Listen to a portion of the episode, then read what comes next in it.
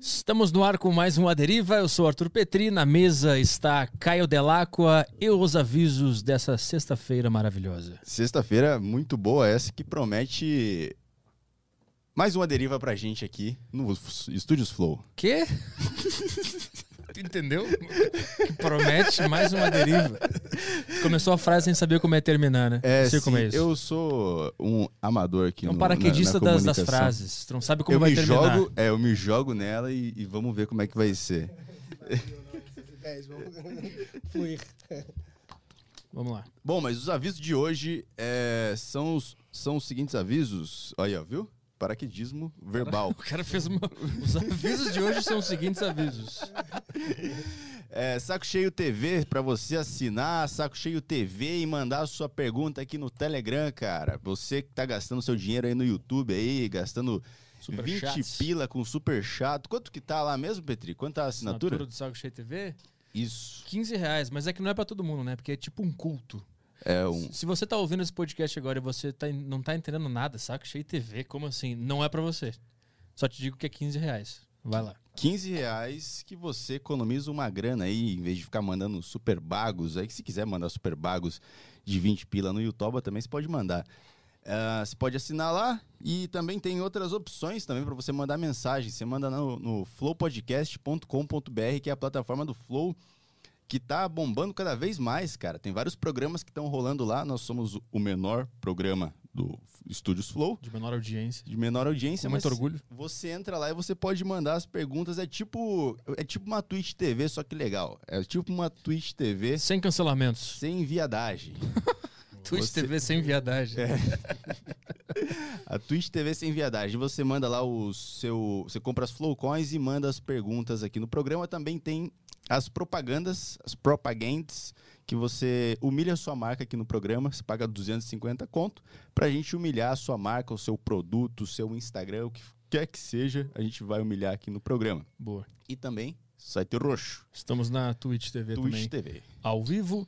E acesse aí também arturpetri.com barra xtreme21 para você ver como é que é a plataforma lá do Extreme 21. Se você quer se exercitar, quer fazer alguma coisa com esse seu corpício aí, mas não quer ir na academia necessariamente, não quer levantar peso, não quer fazer supino, não quer fazer essas coisas, mas quer movimentar o corpo aí, quer entrar em forma, acessa arturpetri.com barra xtreme21 e dá uma olhadinha lá no Extreme 21 que você pode entrar em forma usando apenas o peso do seu corpo. É isso aí? Acabou o vídeo. Então vamos trabalhar? Vamos trabalhar. É. Não tem mais aviso? Acho que não. Fechou. Vamos trabalhar que hoje é o verdadeiro Rafael Lima das ideias radicais. Não é, sim. ideias, atitudes Ideia- radicais. Ideia, Ideia radical não é postar um vídeo no YouTube. radical é ser tirado de um penhasco. Exato. Fazer, né? Fazer parte do vídeo, né? Bem-vindo ao Deriva, obrigado por vir. Obrigado a vocês, cara. Um prazer aí. Foi uma surpresa que, na verdade, eu não esperava, de verdade. Não- nunca imaginei que eu fosse participar né, de, um, de um podcast assim. E eu até brinquei, falei, cara, como é que você chegou no meu perfil, né? Eu falei, ah, provavelmente alguém saltou comigo que conhece o Caio e ele falou, não, cara, entrei no teu perfil e achei legal e, foi- e é isso. Falei, pô, beleza, então. Então vim aqui botar a cara e tô, tô feliz aí que eu vou poder falar um pouquinho do, do meu universo aí da, O que é, né, radical. especificamente, o que que tu faz? Então, seguinte, eu, eu sou paraquedista, instrutor de paraquedismo. Há oito anos que eu trabalho com isso, tá? E assim, eu sou, eu sou, na verdade, era um hobby antes, né? Eu trabalhava com publicidade. E aí, há 20 anos atrás, eu, um amigo meu, é, eu sou do Rio, então eu tenho um grupo de amigos, né, desde infância e tal. E um deles é, realizou um salto de paraquedas, né? Ele fez o curso. E na minha cabeça, eu achava que paraquedismo era só militar, né? Eu tinha 18 anos, é, 18, 19 anos, e eu nunca imaginei que existia o, o paraquedismo civil e, e esportivo, assim, né? E aí eu falei, caramba, pra mim era só paraquedas redondo, militar, os caras saindo baixo, um atrás do outro com aquela fita estática. Invasão normadia. Invasão normativa, exatamente, pra guerra mesmo. E era isso, né? Aí, pô, eu falei, cara, você pode se divertir saltando de avião. Eu falei, cara, que maneiro, vou- eu, eu tô interessado nisso, né? Eu fiquei com esse negócio na cabeça. Aí, acho que por algum problema que ele teve no pouso, não sei se ele quebrou o pé ou se ele torceu, ele parou de saltar. E eu fiquei com aquilo, falei, cara, eu vou saltar, eu vou saltar. E nunca esqueço que eu, eu paguei o primeiro curso, o primeiro salto do curso. E, cara, eu tava cagado, eu tava com muito medo, cara, muito medo, assim. Eu, eu sempre gostei de esportes, né? Mas eu mora, né, morava no Rio, então, assim, eu gostava muito de praia, pegar onda, né? E artes marciais eu também gostava muito. E, mas, assim, paraquedismo para mim era uma coisa muito louca. Eu falava assim, cara, isso tem que ser realmente é uma, uma coisa assim, você sair de um avião em perfeitas condições de voo, você se jogar dele e voar o seu corpo e um pedaço de pano vai abrir e vai salvar a tua vida. Eu falei, caraca, mano, é muito louco, vou fazer. Aí, cara, paguei o curso, é, o primeiro salto do curso, né, que são vários, eu vou falar sobre isso daqui a pouco. E aí, cara, o tempo estava muito ruim. É, é, eu lembro que era uma escola chamada Barra Jumping, e eu, pô, vários, fiz muitos amigos lá. E no Aeroclube de Jacarepaguá, é, no Rio de Janeiro, na Barra ali. E, cara, o tempo estava muito ruim, estava muito feio. Aquilo começou a me dar um, um assim, um mal-estar. Falei, cara, acho que não é para saltar, acho que não vou, não vou, não vou.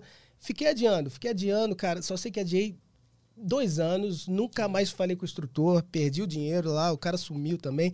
E aí eu falei, não, eu vou, eu vou, eu vou fazer, eu vou fazer. Dois anos depois eu fui para Resende e aí eu concluí meu curso com, com êxito, não aconteceu nada.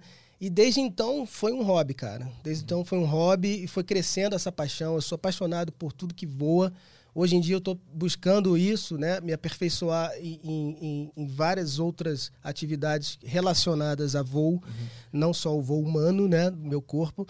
E, e aí isso ficou na minha cabeça durante muitos anos, porque eu escolhi a, a publicidade, mas uma coisa assim muito de é o que tem. É, é o que tem, meu irmão. Uhum. De verdade, cara. Assim, eu muito novo para tantas opções. Eu falei, você vai meio que na onda dos amigos. Eu realmente nunca tive um sonho, assim.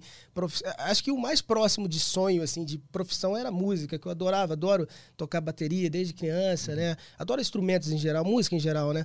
E aí, eu, pô, a única coisa que eu tive assim, pô, caraca, qual o seu sonho, assim? Sei lá, ser baterista de uma banda de rock, assim, uma coisa assim, né? Ser... Mas aí... Isso era o máximo que Era o máximo que, que, eu é. conseguia imaginar, cara. E assim, e todo mundo falava, né? Porra, música não dá dinheiro, esquece isso. Eu cheguei até a estudar um pouquinho lá com o baterista Fernando Pereira.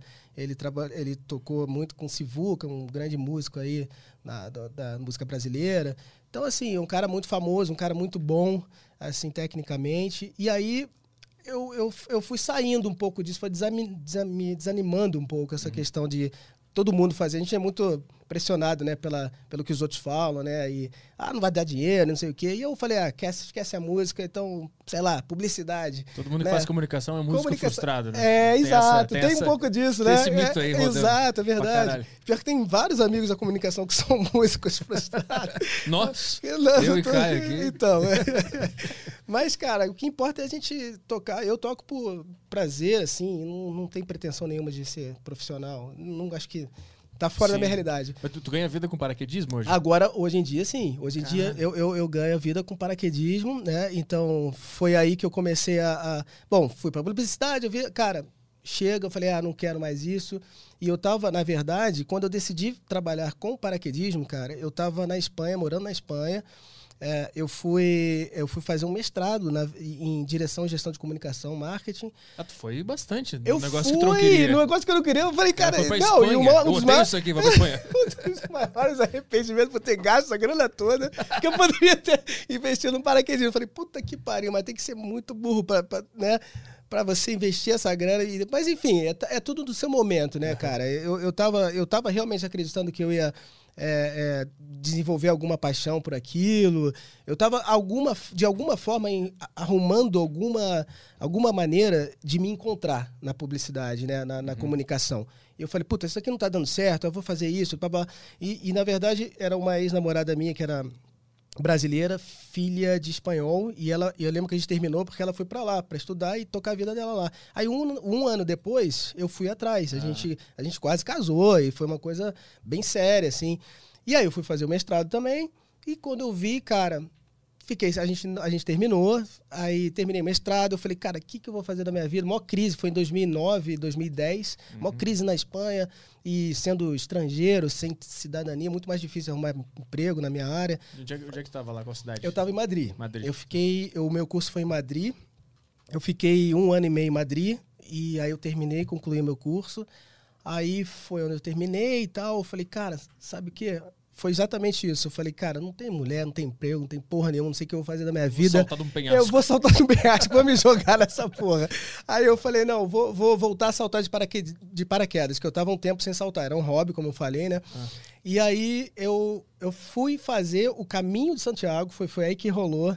É, o caminho de Santiago é uma. Não sei se vocês Que sabem. isso? É, é, é um, é um caminho, é uma peregrinação que tem, na originalmente, era um caminho é, cristão, né? De, é religioso, né? E onde os, ah, os discípulos lá de, de, de Cristo faziam peregrinações para disseminar o cristianismo. Foi mais ou menos isso, tá? Me perdoem quem são os religiosos que entendem melhor do que eu. É, eu não tenho religião, mas eu, eu até acredito numa espiritualidade, eu até tenho isso bastante presente na minha vida. Mas eu fiz pela experiência de você caminhar. E foram 30 dias de caminhada, cara. 30 dias de caminhada, que é um caminho bem tradicional. Tem vários caminhos é, é, de Santiago. Por que Santiago? Porque é um dos apóstolos, né? Santiago. E, e- e aí tem a Catedral de Santiago, né? De Compostela. É, na cidade mesmo, Santiago de Compostela, na- no norte ali da Espanha. E aí tem uma catedral famosona. E, e aí você faz a peregrinação. E to- durante todo o caminho tem albergues de peregrino, tem as igrejas né, que recebem os peregrinos, e você leva uma caderneta, uma caderneta de peregrino, e eles vão carimbando para comprovar que você realmente esteve naquela cidade e você realmente andou aquilo lá. E você vai parando nas etapas, são várias etapas, né, várias cidades da Espanha ali.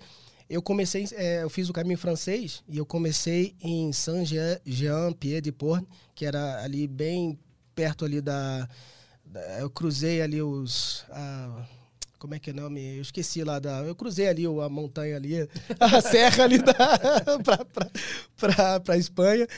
E, caraca, me deu um branco. Mas enfim. E, cara, foram 30 dias de caminhada e foi aí que eu falei, putz, eu preciso realmente. E, e de fato é uma conexão espiritual, assim. Você tem muito tempo para pensar na tua vida, cara. Você tá com esse. E vai gente do mundo inteiro.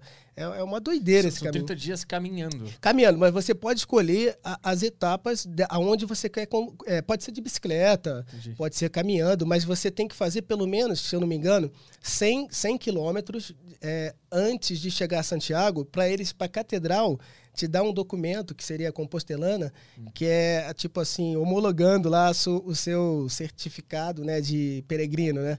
Então, é, é bacana. Eu, é assim, é uma coisa realmente religiosa, mas que está aberto a qualquer pessoa. Você pode chegar lá e falar, tipo assim, eu quero tirar um, um tempo para mim, para minha vida, vou pensar no que eu quero fazer e vou fazer esse caminho. É uma experiência muito rica, assim, de, de autoconhecimento, eu acho também, né? Fez por causa disso? Eu fiz porque eu, não- eu, eu tava perdido realmente. Eu falei assim, cara, eu tô com tempo, né? Eu tava lá na Espanha, eu falei, puta, mano, eu não sei o que eu vou fazer da minha vida. E aí você começa a fazer as amizades, né? Quando você tá fora, você conhece gente do, do mundo inteiro, né? Faz muitas amizades. E aí me chegou, a- assim, alguém me comentou sobre esse caminho e eu fiquei muito, muito intrigado com isso. Falei, caramba, mas, porra, o que o cara vai caminhar e aí, qual é, qual é o propósito, né? Ficar caminhando que nem um maluco. E aí, quando você vê, pô, realmente é muito interessante, porque primeiro que você se desconecta muito mesmo da realidade, do mundo, né? Você se, é, a gente está muito nessa, caraca, nesse mundo frenético, né? De você, porra, ter que fazer tudo para ontem e tal. Então você meio que dá uma, uma, uma pausa, você para tudo na tua vida e fala assim, putz, agora eu só tenho é, é, só tenho que fazer esse caminho. Vamos ver o que, que vai acontecer. E, aí e, e, assim, a Espanha é muito bonita, assim, né? Muito rica também, é, é, tipo assim, paisagens é, naturais, né? A cultura espanhola é muito interessante, né? Tá- Tanto, é, é, assim, é, as diversas é, é, comunidades, né? É, País Basco, né? É, a própria né, Catalunha, enfim, é, são vários é, é, línguas ali e também culturas específicas e a gastronomia é muito boa. Então você vai vendo todo no caminho que eu fiz, que eu fui cruzando o norte, eu fui vendo essa, essa diversidade né, da, da Espanha, que para mim foi um país assim, foi um dos mais bacanas que eu conheci, né, da- mais próximo assim do, do nosso jeito, um pessoal mais Quente. é, quente, é mais fácil de lidar, assim, sabe?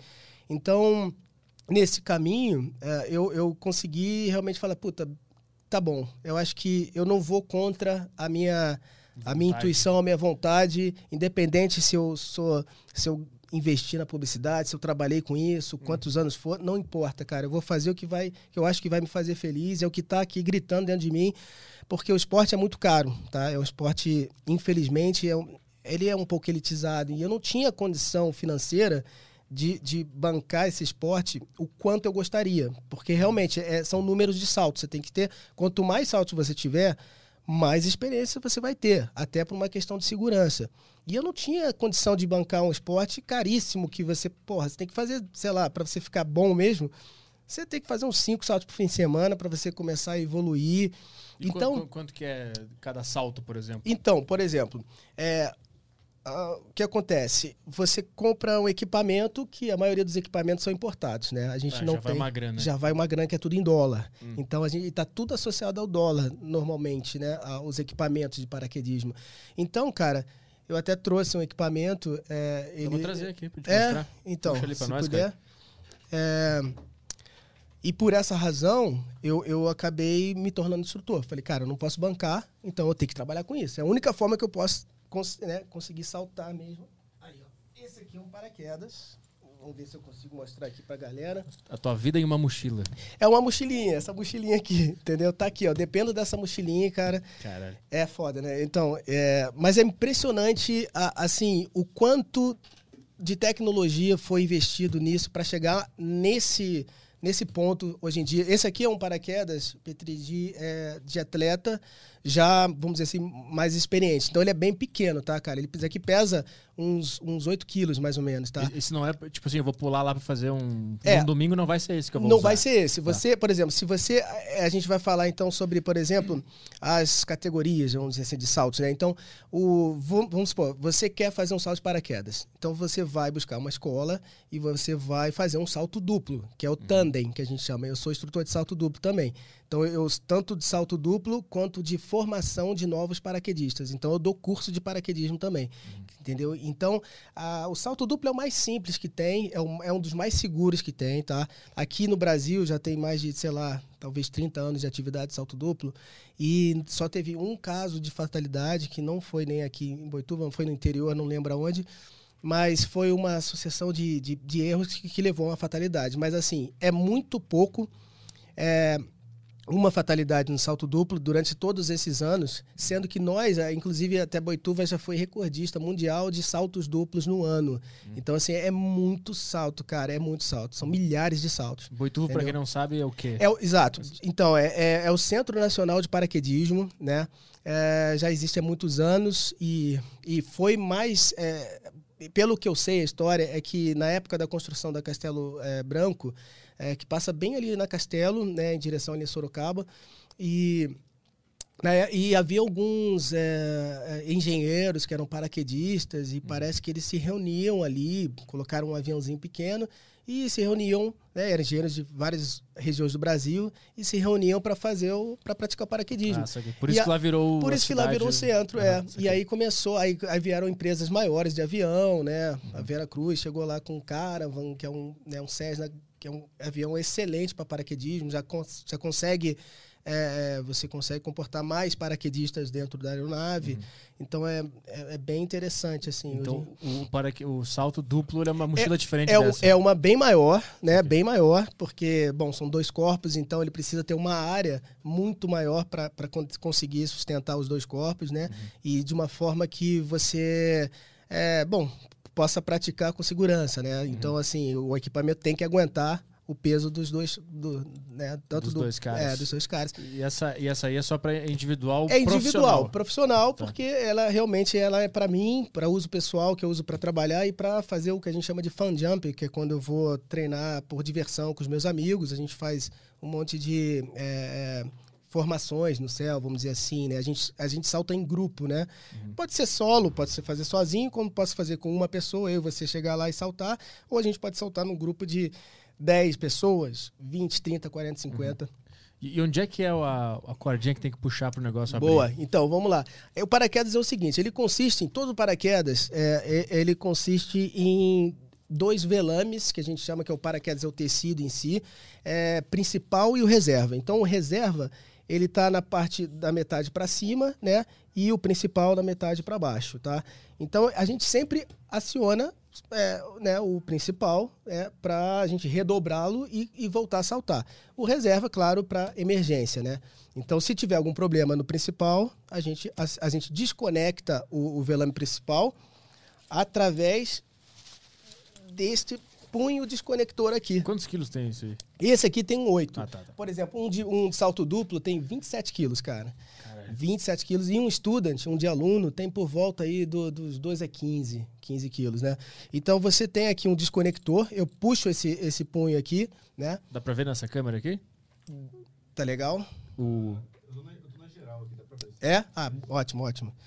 Então, assim, tive um problema. Aqui eu aciono, na verdade, ó, o principal. Eu puxo, é um mini paraquedinhas, tá? Que, que eu vou puxar aqui. Opa, desculpa aqui. Eu, eu, eu lanço. Eu Esse é o principal. Esse é o Tá- principal. Tá embaixo ali, tá? Exatamente. Então eu posso puxar ele aqui, ó. O que, que vai acontecer? Esse mini paraquedas aqui, ó, ele vai inflar, correto? E ele vai esticar essa, essa fita que a gente chama de bridle, que vai abrir aqui, ó, as abas que protegem o paraquedas principal aqui. Então ele tira esse pino, aí sai uma bolsa de dentro aqui desse compartimento. É, é- é bem complexo, né? Sai uma bolsa onde está o paraquedas principal dobrado dentro dessa bolsa. E aí ele vai pegar o ar e ele vai começar a inflar, correto? Então é, é mais ou menos assim o funcionamento. Então, pra guardar isso aí, não é guardar de qualquer jeito, tem que deixar bonitinho. Bonitinho, tudo, tudo dobradinho. Tem toda uma sequência, tem toda uma lógica de dobra para você realmente ele abrir é, de forma simétrica e que você possa distribuir o ar é, assim uniformemente, assim, né? Para você não ter um problema de ah, porque tem o paraquedas ele, ele tem bom várias linhas de suspensão que estão conectadas com o tecido, o velame, né? Então esse é um nylon, né, específico é, em que onde tem entradas de ar na, na frente do paraquedas, do velame, que a gente chama de o bordo de ataque, onde a gente tem entradas de ar que são bocas assim, é, que entra o ar, que a gente chama de célula, e a parte de trás do paraquedas, é, ela é costurada, e é para o ar justamente não sair. Então ele se mantém pressurizado, né? Então é, toda a área do velame, o ar entrando, ele se comunica entre as entrecélulas e aí ele, ele se mantém bem pressurizado. E aí tem as linhas de suspensão, né? Que estão conectadas com, o nosso, com a nossa mochila. Então eu fico suspenso aqui nesse, nesse equipamento, o paraquedas voando, que é nada mais do que uma, uma, uma asa, é uma asa, é um aerofólio, e, e ele, ele mantém a sustentação, né? E aí, por isso que a gente tem que fazer a dobra minuciosa, justamente para a gente evitar é, de ter as panes, que a gente chama, né? O, que são justamente situações de emergência e que o paraquedas não, não abriu de forma correta ou como esperada, né? E que você precisa tomar alguma atitude para ou para corrigir, que a gente chama de anormalidade, né? Porque tem situações que talvez você possa conviver com ela, né? Ou realmente ela pode se tornar uma pane e você tem que desconectar o paraquedas principal e acionar o reserva, né? Já teve que fazer isso? Já tive que fazer isso nove vezes, cara. Nove... é, foi bastante. Aqui é onde eu aciono o, reserva, né? Então eu desconecto aqui e aciono reserva. Eu Como acho você- que. Como você des- desconecta aqui? Isso, é, então, eu, eu puxo, eu tenho que puxar esse punho aqui, eu Tá. puxo até o final, toda a extensão do meu braço direito, que é onde está aqui, né? Eu puxo até o final, esse cabo amarelo, tem um cabinho aqui, ó, amarelo, não sei se dá para vocês verem aqui, ele está conectado é, nesse sistema, ele está preso por esse sistema de três argolas aqui, que é justamente de liberação do paraquedas principal. Esse sistema, ele na verdade, ele, ele diminui a força aqui, né? Então ele, ele, ele distribui as forças aqui para poder ter facilidade para desconectar. É, um, é uma argolinha pequena passando no meio da, da média e a média passando no meio da, da grande. Então ele é liberado, né? Eu puxando esse desconector. De forma que eu possa me livrar do problema. Jogar e fora. Jogar fora ele, vai, Aham. vai voar de acordo com o vento, para onde o vento levar, ele vai. E aí eu aciono o paraquedas reserva, que foi justamente feito para te salvar. Então, assim, a dobragem do reserva não pode ser qualquer um, tá? Tem um técnico, o cara que é, ele é habilitado para fazer a recertificação do sistema inteiro. Então, a gente tem que redobrar esse paraquedas a cada seis meses aqui no Brasil, tá? Então, a gente Se não tiver usado, né? se não tiver usado. Saquei, aham. Exatamente. Então, é, a gente paga por isso. É, eu, eu não tenho, por exemplo, ainda a licença para para redobrar o meu paraquedas reserva. Mas ah. eu tenho que levar como se fosse um, um mecânico de carro, é um mecânico de paraquedas, é o rigger. O rigger é o nome em inglês, que vem de rig, que é equipamento. Então esse cara, ele cuida da gente aqui do nosso...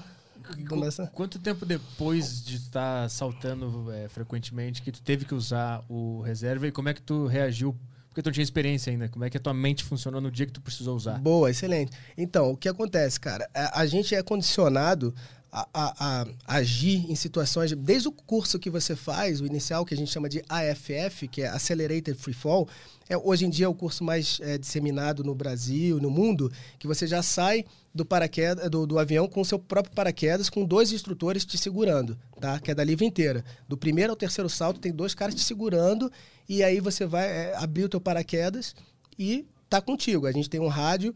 Eu tô, eu tô só explicando. Aonde, eu vou chegar lá na tua pergunta. Então, é, desde esse curso, é, são sete saltos, tá? Aí depois do quarto ao sétimo é um instrutor só.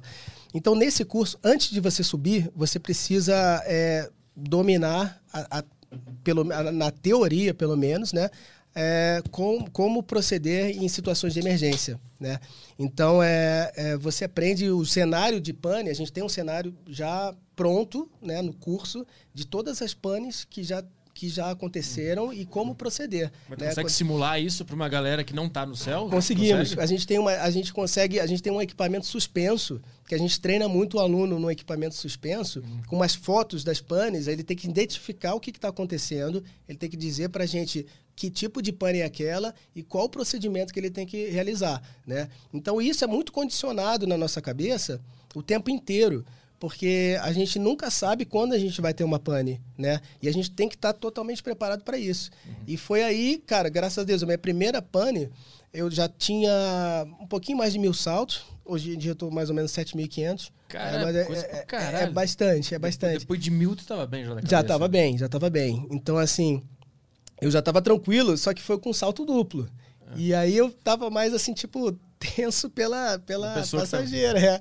E aí ela não viu nada, ela não percebeu. Na verdade, ela, ela começou a gritar, claro, porque o tipo de pânico que eu tive é o que a gente chama de twist, mas foi um twist bastante violento no sentido de dele ele abriu com as linhas muito torcidas. Então, o paraquedas ele, ele, ele na verdade era para ele estar tá voando para frente, torceu as linhas, ele foi voar para trás, meu corpo para frente e o paraquedas para trás. E eu entrei num divezinho, eu comecei a girar de, de, de assim, de, na horizontal, assim, meu corpo ficou de eu fiquei olhando pro céu Cara. e ele girando, girando. Eu falei, caraca, tentei resolver rapidinho ali. A força é tão grande que eu falei, esquece, procedimento de emergência.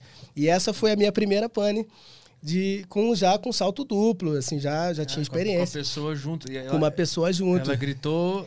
Ela gr... Aí tu jogou fora. É, aí abriu paraquedas, é, eu fui explicando aos poucos, olha só. No gente... céu. É, quando quase abriu... morreu. olha só, fica tranquilo, gente quase morreu. A gente quase morreu, mas tá tudo certo. Cara, mas a, a, tua, a, tua, mente ali, foi a primeira vez que deu pane. A, a tua mente, tu percebeu que tu se assustou?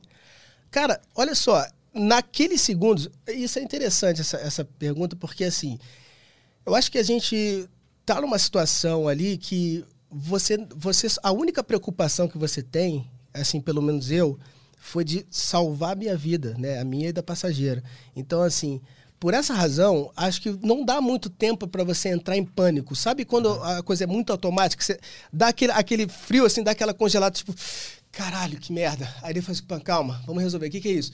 Aí, então, então, então você vai meio que teu tempo está tá correndo, você tem um altímetro, a gente, todo, a gente é obrigado a, a saltar com um altímetro para a gente saber exatamente a altura que a gente sai do avião, né? E a altura que a gente comanda o paraquedas. Uhum. E também a altura, caso a gente tenha uma emergência, né? Você então, vai virar um patê em tantos em metros. Em tantos metros, tá exatamente. Se você não fizer nada agora, você tem 30 segundos para morrer. Para virar um patê. para virar um patê. é tipo isso. Então, cara, eu tava ali resolvendo, tentando identificar o que, que era e ao mesmo tempo olhando para o altímetro e a passageira gritando. Eu falei, cara, tá com uma coisa tem que fazer. Então eu falei, brother, é isso, vamos resolver isso. Então, assim, pá, pá, desconectei, acionei a reserva, ou reserva, abriu, Aí ela assim, pô, e aí, tá tudo bem, tá tudo bem?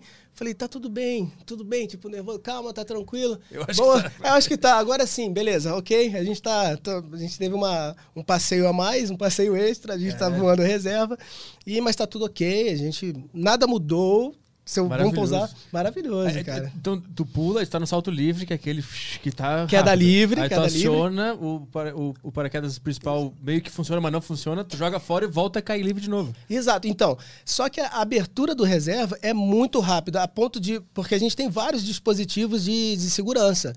E um deles, por exemplo, o mais comum, mais utilizado, é uma fita que a gente chama de RSL, que ela, inclusive, está até guardadinha aqui. É, eu- eu- ele está conectado. Aqui, ó.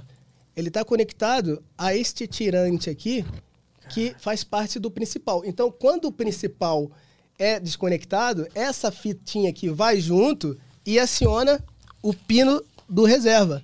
Aqui a fitinha aqui. Meu Deus. Entendeu? Então, assim, você desconectou o paraquedas em si, o, principal, ele serve como um super pilotinho, que é esse daqui, esse, esse paraquedinho que aciona aqui o principal, é o mesmo processo.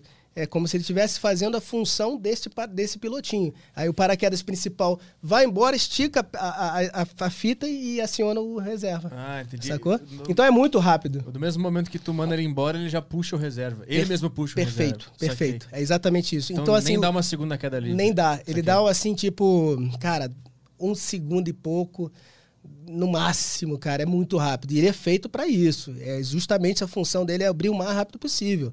Porque dependendo do problema, cara, você tá ali a poucos metros do chão, ele tem que abrir o mais rápido possível, sacou? Então é. E uma de- dessas panes aí, teve nove panes, né? Tive nove Qual panes, foi cara. a pior delas?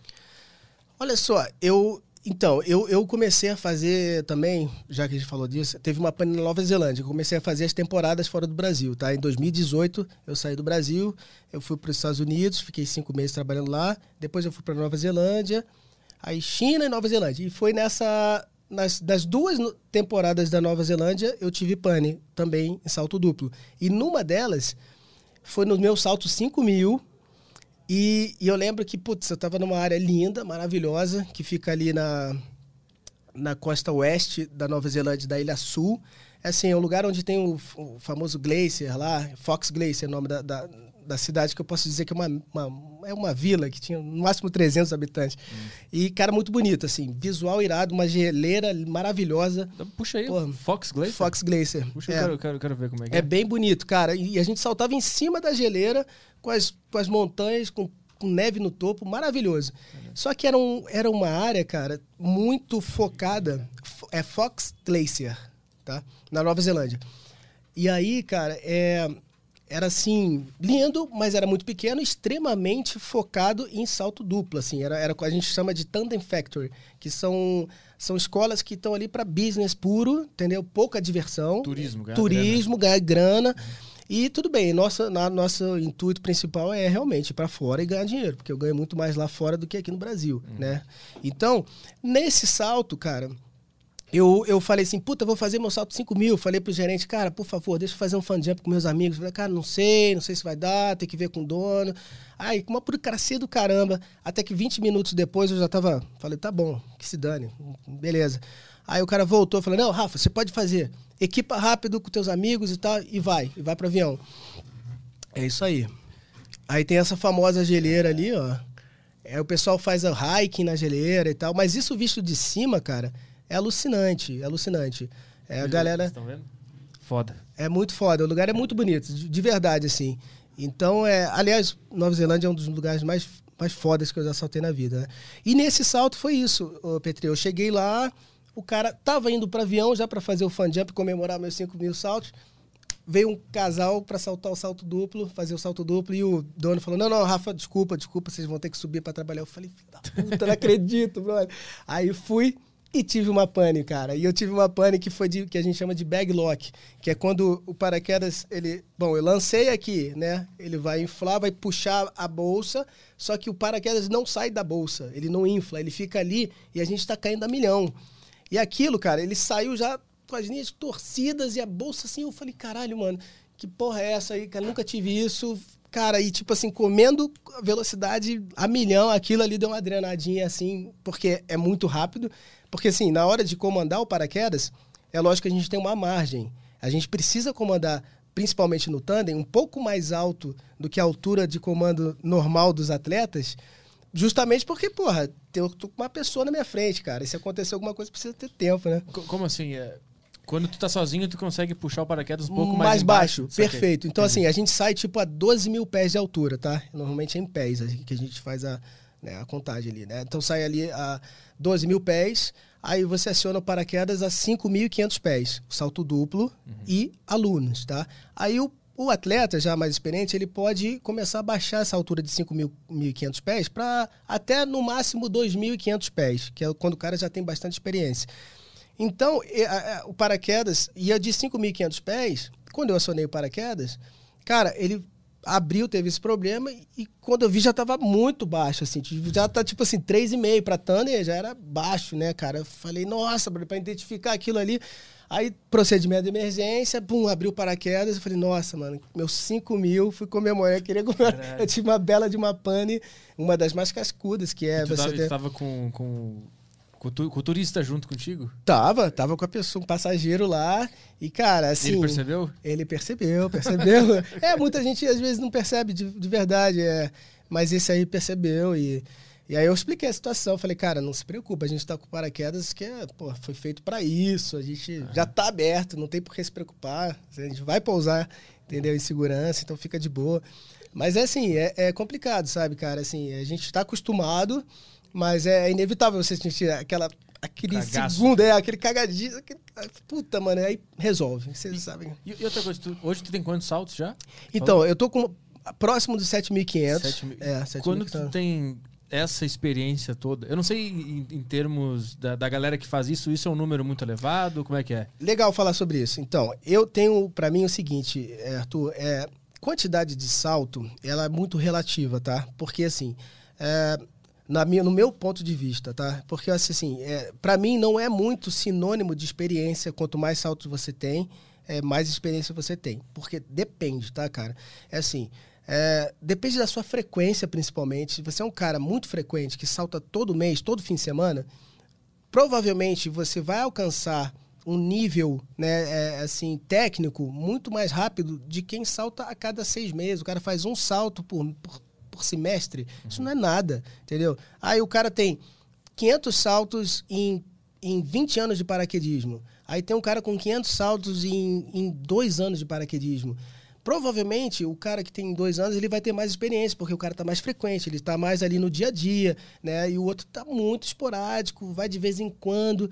E você tem várias técnicas. Quanto mais você investir no seu treinamento, é como qualquer.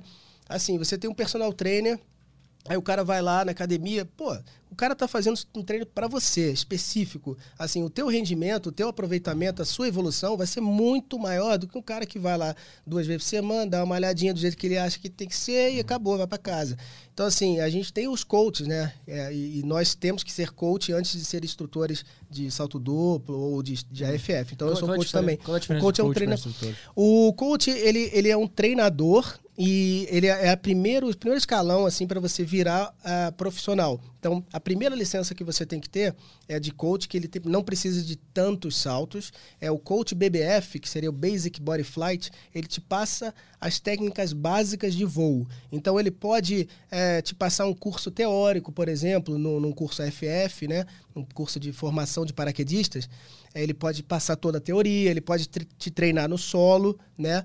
E aí é, feito esse treinamento, o instrutor, a FF, realiza o salto com os alunos e uma vez que os alunos estão formados, esse coach, treinador, pode treiná-lo depois que ele está formado é, no AFF, ou seja, depois que a pessoa vira paraquedista, depois que ele conclui o curso com sete saltos, né, com êxito, ele está apto a saltar sozinho, né, até 25 saltos, com a supervisão do instrutor. Uhum. tá? Então, a, aí você completa 25 saltos, aí você passa a ser categoria A. Então, tem a categoria AI, aluno em instrução, né? Que é do 0 ao 25 saltos. Categoria A, do 25 a 50. Aí por, até D, né? De 50 a 200 é categoria B, 200 a 500 C.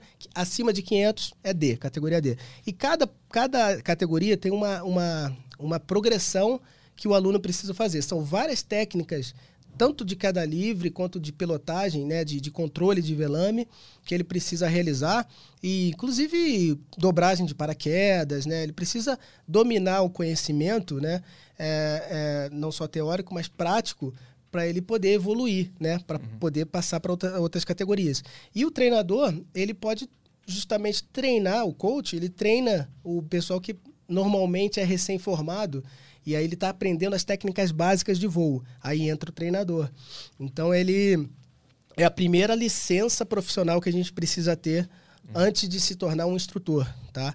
Então é basicamente assim que funciona, né? O, o teu 7 mil e, e quantos? Mais ou menos 7.500. 7.500 é. com o tempo que tu tem é, é um número é, bom? Então, vamos lá. É justamente isso, né? A, a gente, eu tenho, por exemplo, quase 5 mil tandens, salto duplos. Então eu tenho muito mais salto duplo do que um salto solo, com meu, né? Apesar de eu ter investido bastante no meu voo, né? Então, assim, eu, eu era cameraman também, eu faço isso de vez em quando, salto como com câmera né, no meu capacete. Uma, normalmente, hoje em dia, aqui no Brasil, a gente usa muitas GoPros. Então, eu vou filmando o salto duplo e tirando foto ao mesmo tempo do salto duplo. A gente chama de cameraman, esse, esse cara. E ele vai registrando todo o salto, né? E aí, isso você também vai voando o corpo. É, eu tenho saltos como instrutor de AFF, que eu também tenho que estar com o aluno, voo o corpo. Eu tenho muito treinamento também de, de modalidades no paraquedismo, no paraquedismo, que você não voa só de barriga, né? Que, é, que seria o trabalho relativo ou formação em queda livre, que é a posição básica é você voar de barriga para o solo, que você está voando ali, você pode fazer uma formação em queda livre com vários outros paraquedistas e você vai lá, dá as mãos, faz um monte de figura, né? E tem o free fly, que é o que o pessoal curte muito, que é você voar o seu corpo em todas as, todos os ângulos, todas as dimensões. Então eu posso voar sentado, eu posso voar em pé, posso voar de cabeça para baixo, eu posso voar na diagonal, fazendo um deslocamento, por exemplo. Então, o free fly ele já existe um pouquinho mais de, de todos precisam ter treinamento, sabe, cara? Não é em 10, 50 saltos que você vai voar bem, com segurança, entendeu? Então, eu considero que o, pela minha frequência e pela, por essa vivência de oito anos, eu acho que a minha quantidade de salto é, tá condizente, assim, posso dizer que eu tenho uma, uma experiência boa, porém, é, é, é o que eu te falei. Nunca termina assim. Você sempre vai ter algo para treinar, para aprender. É, é um gasto, é um tempo que você é, é, é precisa é, dispor uhum. para alcançar a excelência dentro de cada modalidade. Entendeu? Só que eu, então, isso que eu, eu, eu perguntar, com, com esse número de, de bagagem, de vez em quando não rola um, um, um, sentimento de agora já dominei isso aqui, isso é muito perigoso, né? Perfeito, cara. Isso é muito perigoso, isso é muito comum, porque a gente acha, cara, que. Por isso que eu.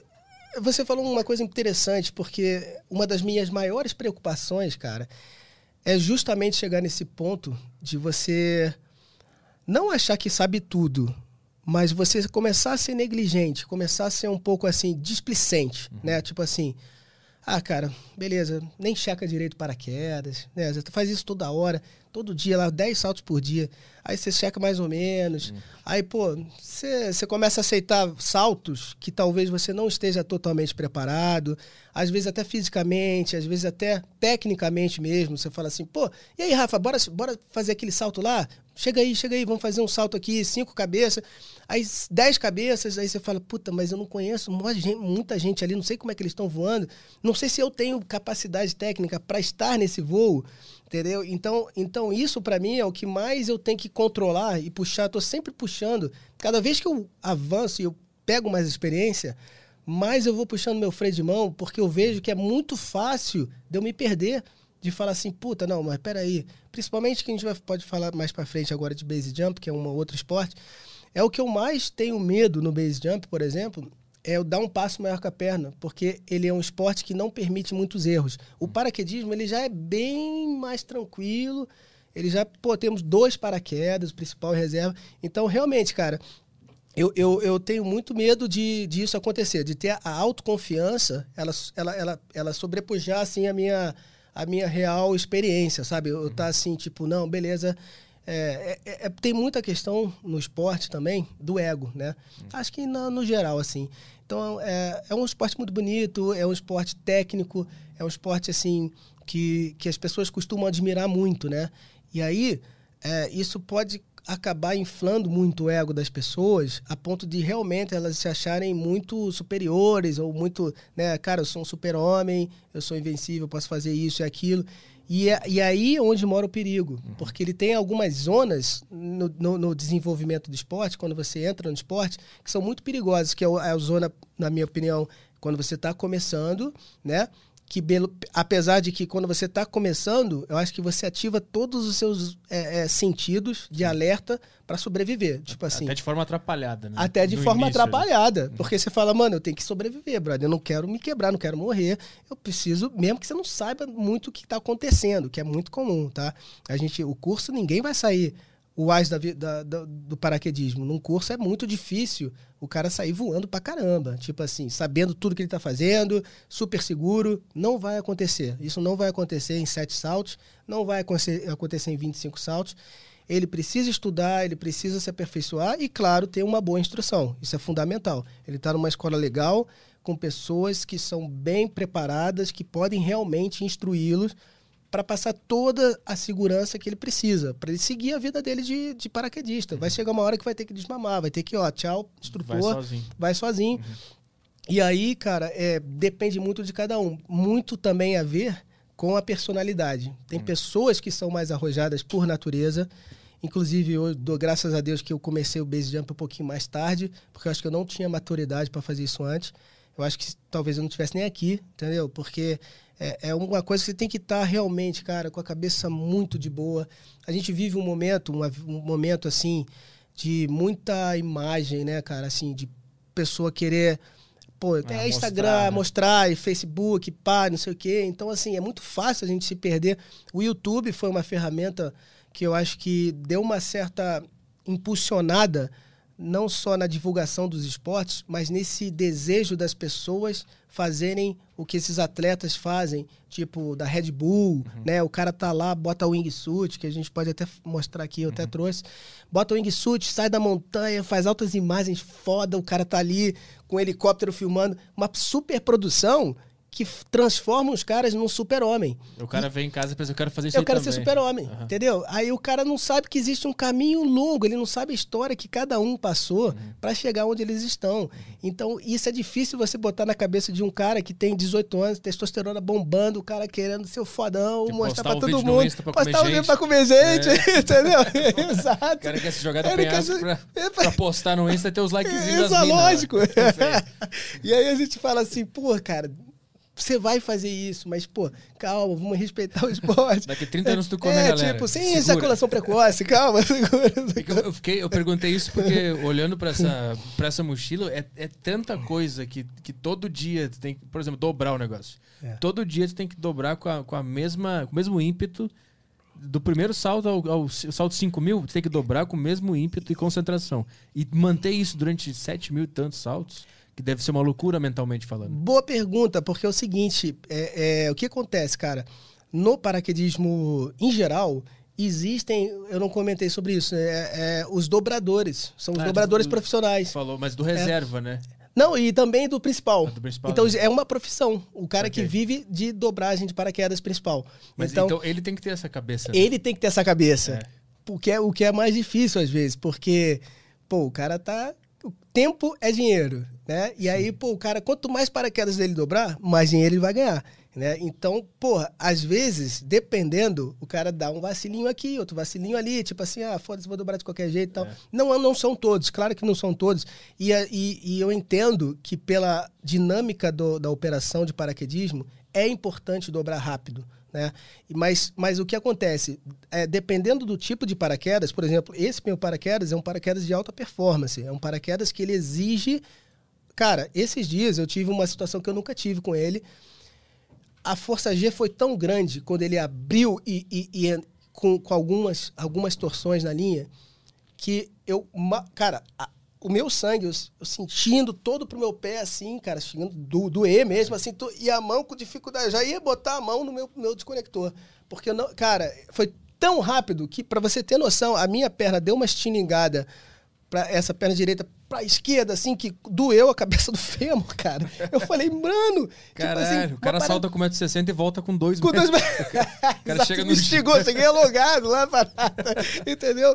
Então, cara, é, o que eu quero dizer com isso é que é um paraquedas que exige muito, muito cuidado. Ele não pode ser dobrado de qualquer jeito. Uhum, uhum. E aí, acontece uma pane, uma coisa, uma situação dessa que você, porra, caralho, não precisava, entendeu? Mas, mas normalmente sim, o cara que tem uma consciência legal, ele vai, por mais que ele precise de dinheiro e tenha que dobrar rápido, ele vai pensar, puta, uhum. não, peraí, isso aqui é uma vida. E a maioria tem essa consciência, essa consciência sabe? Mas, tirando o fato de ter que dobrar, deve ter um, uma sequência de rituais para saltar que tu tem que fazer todos os dias com a mesma concentração e mesma determinação. Isso a longo prazo deve cansar alguma coisa na mente que é muito fácil de chegar num negócio de ah, agora já sei fazer isso aqui, vamos lá, vamos embora. E aí dá uma merda. Perfeito. Controlar. Existe alguma.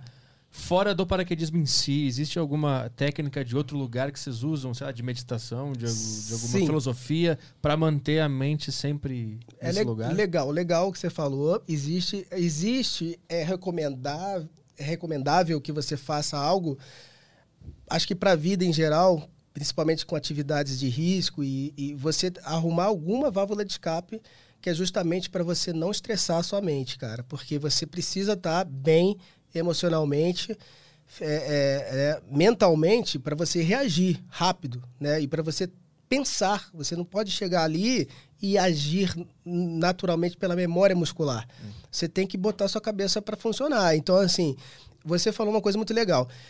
É, vou falar sobre isso. É, primeiro, sobre a questão do, do, do, cansaço mental que me levou à fadiga é, na Nova Zelândia. É, nessa temporada eu estava numa área de muita pressão, é, no Fox Glace, que eu achei que realmente era muito comercial, era muito fora da minha, do que eu estava acostumado, uma coisa... Pressão né? Do trabalho. Do trabalho, do trabalho. Extremamente sistemático. Para um lado operacional, eu achei fantástico. É uma, pô, a forma que o cara tem de ganhar dinheiro, fazer o negócio dele girar, é fantástica. Mas como instrutor, hum. é uma pressão muito, muito grande, porque assim, eu não podia sair um, um centímetro do, do que era ali, sabe? Um um cabelinho que deixou ali, porra, vai tomar esporro. Sei lá, o óculos do passageiro, se você não esticar todo o elástico até o final, o cara vai te chamar atenção. Se o, se o equipamento do passageiro também não tiver todo estendido até o final, vai te chamar atenção. Se você não pousar na frente do cara, tipo assim, ele tá lá, porque às vezes o vento é forte, aí o pessoal no solo ajuda a puxar os, os, os batoques, que seriam os freios, as linhas de freio, para ele pro paraquedas ele cair e, e não ficar inflado e te arrastar pro chão. Se eu não pausa na frente do cara, tomava esporro. Então, tipo assim, cara, eu tava num momento, falei, caralho, meu irmão, eu tô aqui na. Eu vim aqui para também, porra, não só ganhar dinheiro, mas não para ser um burro de carga, entendeu? Seguindo aqui, porra, tomando esporro como se eu não tivesse, uhum. sabe? Porra, mano. Você não tava na publicidade ainda. Sim, tava né? na publicidade. Exatamente. Então, cara, eu cheguei num ponto de estresse tão grande que eu pedi para sair. Eu falei assim: olha só. E eu tava justamente cometendo. Quando, quando eu vi que eu furei a minha sequência. A gente tem uma sequência de, de é, lógica de equipagem, é, como embarcar no avião, é, até que altura eu conectar o passageiro no meu equipamento, até que altura eu finalizar todas as conexões. É né? muita coisa. É muita sequencinha. Uhum. Né? E aí eu lembro que, porra, assim, nessa área a gente tinha 1.500 pés, conectava ali os inferiores, aí depois a a 3.500 pés, sei lá, conexava os, superiores, que são dois ganchos, né? É, que a gente tem no, no, no, harness, né? no equipamento do passageiro, dois mosquetões superiores e dois inferiores, que ficam meio que na cintura. A gente tem que conectar os dois superiores e inferiores e ajustar para ele ficar preso no meu paraquedas. E aí, cara, eu cheguei lá pelas 10 mil pés, assim, zero conexão, nada, passageiro solto, eu olhando para o visual, puto da vida, falando assim, não, eu não queria estar tá aqui, que merda de trabalho. Aí eu senti o, o, o, gerente me cutucando assim, né, com, dando um chute assim no meu paraquedas. É, é, tipo assim, olhando para mim assim, ele falou assim, aqui ó. Eu olhei assim, o quê? Ele, oh, caralho, passageiro. E assim, já, cara, ali dá dois minutos, já tinha que abrir a porta e sair. provavelmente eu ia checar. Eu sempre checo antes de sair, se o passageiro tá preso, né, cara? Mas aquela altura furou a sequência que para mim foi Aí você percebeu que não tinha condições. é, né? pra mim, aquilo, cara, pode ser uma coisa, mas pra mim me bateu de uma forma assim, falei, não, bro, isso não, você não tá. Não tá legal, bro. Isso aí tá começando a comprometer. São, porque são é, um, um, um, erro, né? Um acidente é uma sequência de fatores, né? Nunca é só uma coisa isolada, né? É um mole que você dá aqui, outro ali, papapá. Quando você vê, juntou tudo e, putz, deu um acidente. Então, esses molezinhos, assim, esses, esses vacilos, eu não aceito para mim, porque é, é, uma, é, é, uma coisa muito séria, né? Eu tô com uma pessoa ali, a vida, e eu tenho que estar tá atento a todos os momentos. Tudo que é possível na minha cabeça, eu tenho que estar tá ali, brother, meu programado para fazer aquilo. E quando eu vi que eu já furei uma coisa que para mim era importante, isso me bateu como assim, uma coisa assim, tipo, cara, puta, dá um tempo, para, vai dar um, vai ver o que você vai fazer. Eu já tava de saco cheio da área, eu falei assim, Falei pro cara, olha, me sinto muito, no meio da temporada, difícil de arrumar instrutor, é, um lugar ermo, um lugar, assim, muito afastado, cara. Primeiro, a cidade mais é, é, movimentada tava, sei lá, três horas de viagem de lá, cara. E, assim, zoado o lugar. Aí eu falei assim, ó, não vai dar. Ele falou assim, não, Rafa, é o seguinte, ficou puto, né? O gerente ficou puto pra caralho. E eles eram meio grossos, meio, um pessoal meio ríspido, assim, bem Pessoal do rugby, né? É, é quase isso. É, esses aí, pior que ah, era, era, era essa área eram é, de, de sul-africanos, assim, né? Ah, tá. Na galera mais assim, aquele pessoal é, mais brancão, racistão, meio, meio uhum. machistão também, sabe? Que fica meio bronco. Uhum. E, e até, o rugby é até, rugby é até forte, né? Da, da África do Sul, né? Sim. Mas aí, aquele jeitão deles lá, e o pessoal mais velho e tal, muito bronco, muito. Porra, que não sei o quê, é, agora que você vai me avisar isso, não sei o que. Você fala, ah, meu irmão, dá o seu jeito, brother. Eu não tô, eu não tô legal, tô, tô, tô com problema, assim, eu acho que isso aí pode ser sério, não, não tô com a cabeça boa, pode comprometer a segurança. Ele falou assim, ó, faz o seguinte, vai tirar duas semanas de férias, vai viajar pela Nova Zelândia, aí depois você volta e aí você me diz se você quer ou não sair. E, e porra, e eu pouco dinheiro que tinha feito ali, porque ali era um clima muito complicado, chovia muito, às vezes ficava uma semana, às vezes, em casa, chovendo, brother, isolado, sem fazer porra nenhuma, e ele não deixava a gente sair, porque você fala, pô, tá chovendo, sei lá, vou visitar um amigo, vou pegar o carro e vou lá pra Queenstown, sei lá. E aí o cara não deixava. Tinha que ficar stand-by. É, eu falei, pô, stand-by com essa merda. Você tem. Caralho, tá a previsão de cinco dias de chuva. Vou ficar fazendo o quê em casa? Depre depressão. Um Vai que abre um sol. abre um sol, é, exato. E aí, irmão, o é, que, que aconteceu? É, voltei, lógico, gastei o pouco que eu tinha juntado. Falei, ah, agora eu vou ter que ficar, né? Gastei meu dinheiro. Como é que eu vou sair daqui? Preciso fazer dinheiro. Aí falei, bom, vou ficar. Mas nessa, nessa que eu, que eu fiz a viagem, eu, eu visitei uma área de salto que eu fui quando eu tinha quando eu tinha acabado de me formar em paraquedismo em 2001 eu fui para Nova Zelândia primeiro país que eu tinha viajado no mundo foi a foi a Nova Zelândia porque na época tinha aquele lance de é, é, work experience que eu, eu, pensei eu queria para os Estados Unidos para trabalhar em estação de esqui né fazer intercâmbio né que você trabalha e aprende inglês uma porra. Aí foi é, aquele 11 de setembro aí as torres gêmeas pá explodiram pá Aí deu aquela merda. Aí não pôde ir pra lá. Aí eu não pude. Eu falei, pô, meu pai mesmo deu uma ideia. Falei, porra, vem cá, você não tem um amigo na Nova Zelândia? Falei, caralho, é verdade. Vou pra lá. Aí fui pra lá, fui pra uma área, eu tinha acabado de me formar aqui, fui pra uma área que me aceitou lá como aluno, tinha nove saltos. Cara, pô, fica aqui, Rafa, a gente vai fazer a tua licença A até os 25 saltos. E, cara, eu adorei aquela área, aquilo, eu fiquei apaixonado. Eu falei, puta, é aqui que eu quero. Pô, eu, eu, eu era assim, moleque, eu tinha 22 anos, eu acho. E eu lembro que eles falassem, pô, você não quer ficar aqui, cara? Fica aqui e começa a trampar com a gente, sei lá, começa a dobrar paraquedas e tal. Eles me deram uma força, ficar, pô, assim, foram uma família para mim, né? Isso em 2001. Isso em 2001. Uhum. E aí, cara, nessa nessa nessas férias que eu tirei aí, foi agora em 2019, começo de 2019, se não me engano. É, 2018, foi em 2018, nessa área da, do Fox Glacier. Eu fui lá, os caras mostrei e falei, olha, eu fui aluno de vocês, vocês não devem lembrar, mostrei a foto pro dono. Ele falou, caraca, que maneiro. Eu falei, é, virei instrutor. Se precisar, eu tô trabalhando em Fox Glacier, se precisar pra próxima temporada, tô aí, não sei o quê. Irmão, duas semanas depois, toca o telefone, era o gerente da área, falou, pô, Rafa, você tá querendo vir? A gente tá contratando, estamos precisando para a próxima temporada. Eu falei, na hora, cara. E eu, já, eu tinha voltado a trabalhar lá em Fox Glacier, né? Uhum. Falei, cara, pode, pode contar comigo. Próximo ano eu tô aqui, pode fechar. Aí fechei a temporada. E então acabou que essas duas, é, essa, esse tem, tempo que eu dei lá, que eu estava estressado, falei, porra, eu fiz um, um contato que eu consegui uhum. fazer uma temporada maravilhosa, com uma área irada, pô, os caras que me deram a licença A em 2001, foi, para mim foi, foi, foi muito emocionante eu estar tá lá como instrutor, né? Numa área completamente diferente, assim, pessoal muito gente boa, lugar visual maravilhoso. Então, e, em Fox Glaze, é, como é que como é que se faz? Tipo assim, tu vai para lá, tu aplica na internet, vai para lá e trabalha.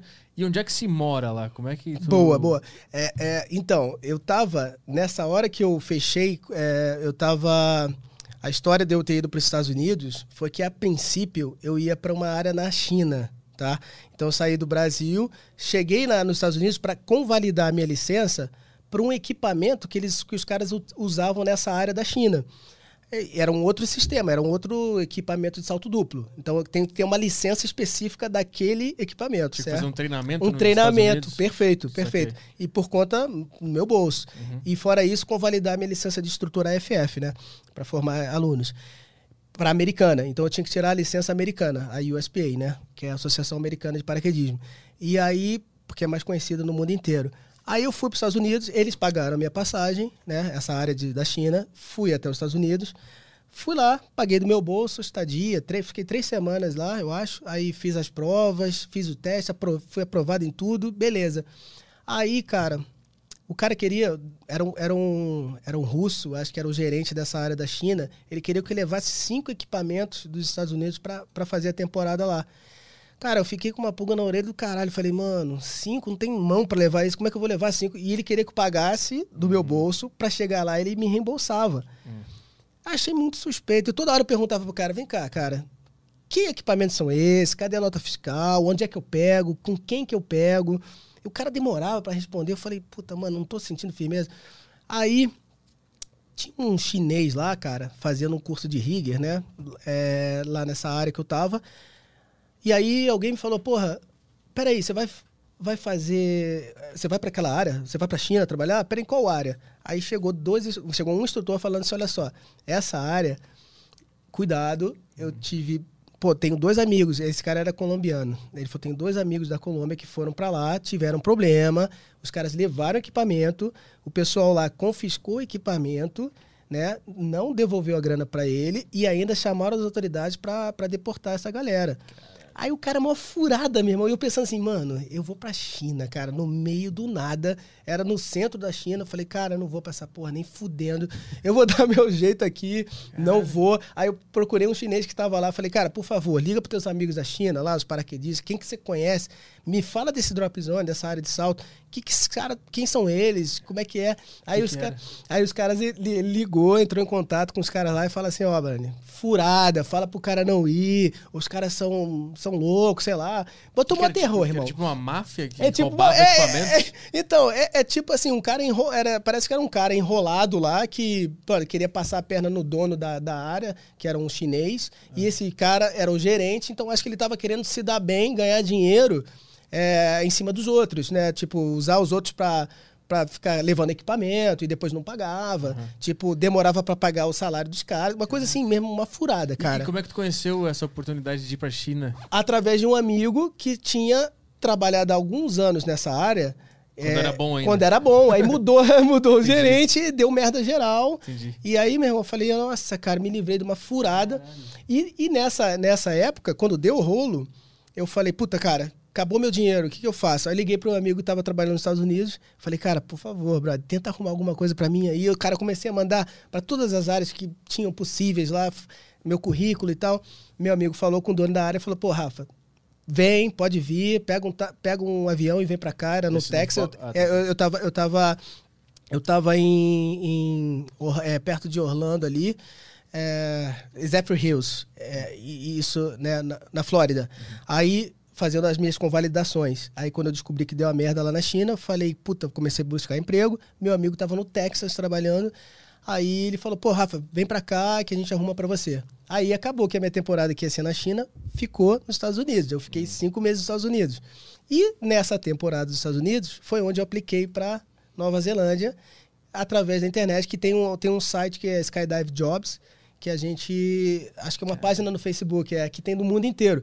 E essa parada é muito louca, cara, que eu já sabia de amigos que tinham ido assim para os Estados Unidos, né, viver a vida lá, como qualquer muita gente que quer migrar e vai lá e se dá bem com paraquedismo, mas eu achei que fosse uma coisa meio que assim, é como todo mundo, qualquer profissão. Até que eu descobri que você pode fazer temporadas fora do Brasil como instrutor, legalizado, com visto de trabalho e tal, com uma certa facilidade. Eu falei, nossa, cara, nunca imaginei que eu pudesse trabalhar com paraquedismo pelo mundo ganhando dinheiro. Falei, caralho, mano, perfeito. Entendeu? Porque assim, você ganha em dólar, né? Tudo bem. E às vezes eles, com, eles, equiparam a um salário base, um salário dos Estados Unidos, médio, assim, do, por mês, que o cara tiraria nos Estados Unidos, eles, por exemplo, na China, eles falam, pô, se o cara consegue, sei lá, vamos dar um exemplo, o cara tira 4 mil dólares por, por mês nos Estados Unidos, então, para um cara vir para a China, para uma outra cultura, né? Vamos dar um, um pouco a mais. Bota aí um fixo aí, sei lá, de quatro, paga hospedagem para os caras, passagem de, de volta. Então, a China está crescendo muito né? Não só no geral, na economia, mas também com esse lance de que eu não sabia de paraquedismo, tá bombando lá. O pessoal tem muito chinês, muito dinheiro, tem muito chinês com grana, tem né? Muito, o número de milionários na China tá cada vez mais, né? Tem. Se, se bilionários também. Sim, cara, a... uma coisa impressionante, irmão. Eu, eu nunca imaginei isso. Um, carro, um salto de paraquedas na China é muito caro. É só galera com muito dinheiro, cara. Eu fiquei, assim, eu fiquei de cara com a, com assim, com a, não é ostentação, mas Quase isso, tipo assim, os alunos lá, tudo, cara, carrão e tudo, paga jantar para todo mundo, assim. É muito comum fazer uns banquetes, assim, eu ia pros restaurantes, então, três vezes por semana, os alunos pagando para 15 pessoas, assim, comida que não acabava. Eu falei, mano, que é isso? Então, tu trabalhou na China... Três depois, meses. Mas depois dessa quase, quase furada que tu entrou? Tu depois, depois, depois dos Estados Unidos, aí eu, eu fui para... Depois dos Estados Unidos, eu fui para Nova Zelândia, para Fox Glacier. Uhum. Depois de Fox Glacier, eu fui para China. E como é que é lá? O Jack, qual era a região? era, era a região sudeste ali, da, era, era uh, Luoding, ficava perto de Guangzhou ali, que é uma, é uma cidade bem grande, essa Guangzhou, é, alguma coisa assim. E, cara, é, é, Puta, fiquei. Eu tava três. Acho que eu consegui fazer três horas para Hong Kong. Que eu peguei um ônibus para Guangzhou e peguei aqueles trens de alta é, trem bala, né? Uhum. E aí fui pra, pra Hong Kong, então eu lembro que deu três horas, assim. E é uma cidade pequena, cara, uma, porra, assim, ninguém fala inglês, só a galera do, da área. Como é que tu Isso fazia? foi foda, isso foi foda. Mas, cara, a sorte que, assim, é tudo muito barato lá, tipo, comida é muito barata, então eu tava, assim, eles pagavam hospedagem para mim e passagem de ida e volta. E era boa a hospedagem? Era boa, era um apartamentinho legal, só que tem aquela coisa, né? Tipo, assim, até tinha um banheiro, que eles têm um banheiro assim, aqueles. É, tipo chão, um ralo né? no chão, aí eu vi que eles botaram a privada ali, tipo, em cima. O ocidental, é, o ocidental tá vindo, tá vindo traz uma. Tá na privada. traz a privada decente aí. aí. Aí tinha umas coisas assim, né, cara, diferentes, né, pra mim, né? Então, e assim. E comer, o rango. Então, nessa área, cara, é nessa área, é, era no can, é Cantão, né? Que é uma, uma região lá. é, é, é da, da China que parece que o rango é, é, é meio famoso, ser um rango bom, uma comida boa. Não tem essa coisa de, ah, achei, ah, comer Minhoca. cachorro, é. minha, é, escorpião. Não tem, cara. Quer dizer, tem, tem, mas eu não vi, tá? Eu sei que tem regiões mais, talvez, inóspitas, não sei. Ou talvez região famosa. Eu não, eu não conheci essa China. Eu conheci uma China realmente é, é muito, é, assim, específica, uma região específica, porque eu fiquei meio que isolado numa área trabalhando com paraquedismo Entendeu? Uhum. Até porque o lugar que tu tem que ficar, eu suponho que seja perto do lugar onde se salta, né? Exato, é, Não exato. é lá em cima, mas é perto, né? Sim, sim, é pertinho. Então, assim, é. é pô, então, o que acontece? É muito barato, as coisas são muito baratas lá. Então, você chega lá, pô, comprei uma scooter, assim, ridículo de barato, assim. Então, eu, eu, meio que decorei o caminho. A galera foi me dando auxílio no começo, que existiam, claro, instrutores chineses que falavam inglês. E só que eles precisam muito de mão de obra especializada lá, né, para fazer crescer realmente o, o paraquedismo no, na China. Então por isso que a gente vai, vai muita gente é, é, é gringa, muito estrangeiro. Para trabalhar. Para trabalhar lá, né? Entendeu? E, e, aí, pô, lógico que eles dão aquele suporte básico. Então, assim, cara, cidade pequena, meio que me virei. Mas aí, o resto é tudo aplicativo. Primeiro você uhum. tem que é, é, eles usam muito o WeChat, né? Que é o tipo o WhatsApp, é o WhatsApp deles, lá. Deles. Do então, governo, do, do governo, né? Tudo o presidente lê todas as conversas. Tanto, é, exatamente. é, não, você não pode falar mal do governo de jeito nenhum. Os caras, os caras, os caras tomam o maior cuidado, cara. É. Tipo, é, tipo, não. O que, que tu viu, por exemplo? Não, na olha só, o, o, o, mais louco que foi, cara, é falando sobre isso, né? É, eu troquei uma ideia mais ou menos rápida assim com, né, sobre esse lance de ser um país comunista e tal, como é que é a relação deles assim. Uhum. Ele, é, um cara foi bem, foi bem direto, falou assim: olha, cara, a gente tem uma vida excelente aqui, somos muito felizes, temos bastante liberdade. Só não fala mal do governo. Falei, de resto, tipo, de resto toca tá o terror. Toca o terror. E é assim, meu irmão, é uma doideira, cara. Tipo, não tem muita regra, sabe? Ah. Uma coisa que me chamou muita atenção foi isso. Realmente, você meio que faz o que você quiser na rua. Você não fica lá um cara ali, um, um policial ali, Caraca, o que você tá fazendo aí? Não, fica se fudendo. E a cultura é meio ocidentalizada no sentido da, dos hobbies de sair, o, hum, sexo, tem, é mais conservador? Tem bastante conservador. Cara, dependendo da região, é muito difícil você conhecer alguém assim para se relacionar, porque é, tem uma questão muito de tradição familiar que realmente dificulta um pouco o relacionamento, assim, né? Uhum. Tipo, eu vou chegar lá, vou conhecer uma menina não é bem assim. Apesar de ter vários lugares, se você for uma cidade grande, sei lá, Pequim, assim, beleza, aí rola. Tem bastante, é bastante ocidentalizado, com certeza. Muita gente do mundo inteiro, muito mais cosmopolita ali, mais fácil. Eles já entenderam isso, né? Por isso que, assim, é um, é, é um país, assim, comunista mais capitalista que eu já vi, porque, brother, é impressionante, cara. Tipo, é, é, é como eles são voltados a isso, né? Muita, lógico, tecnologia pra caralho, por tudo quanto é lugar. Aqueles é bem coisa de filme, que eu nunca tinha ido. Tudo luz pra caceta, tudo brilhando, fazendo barulho, uma poluição sonora, visual muito louca, cara.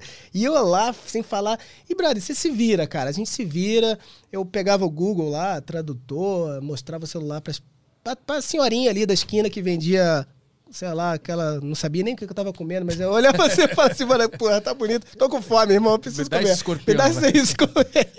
Dá esse lagarto. Me dá esse lagartinho aí, ó. É tipo isso. E, e, os alunos que. Tu foi três meses, né? Eu fiquei três meses. Base. Então, como é que é? Todo, todo dia tem salto, só quando o tempo tá bom. E qual é o perfil da, da turma que procura? É turista? É chinês? É chinês. Pessoal da cidade? É pessoal da cidade. Vai gente de, de vários, vários lugares da China. Por isso, cara, agora tá crescendo. Agora tá crescendo, tá começando a difundir mesmo as áreas de salto pela China como um todo.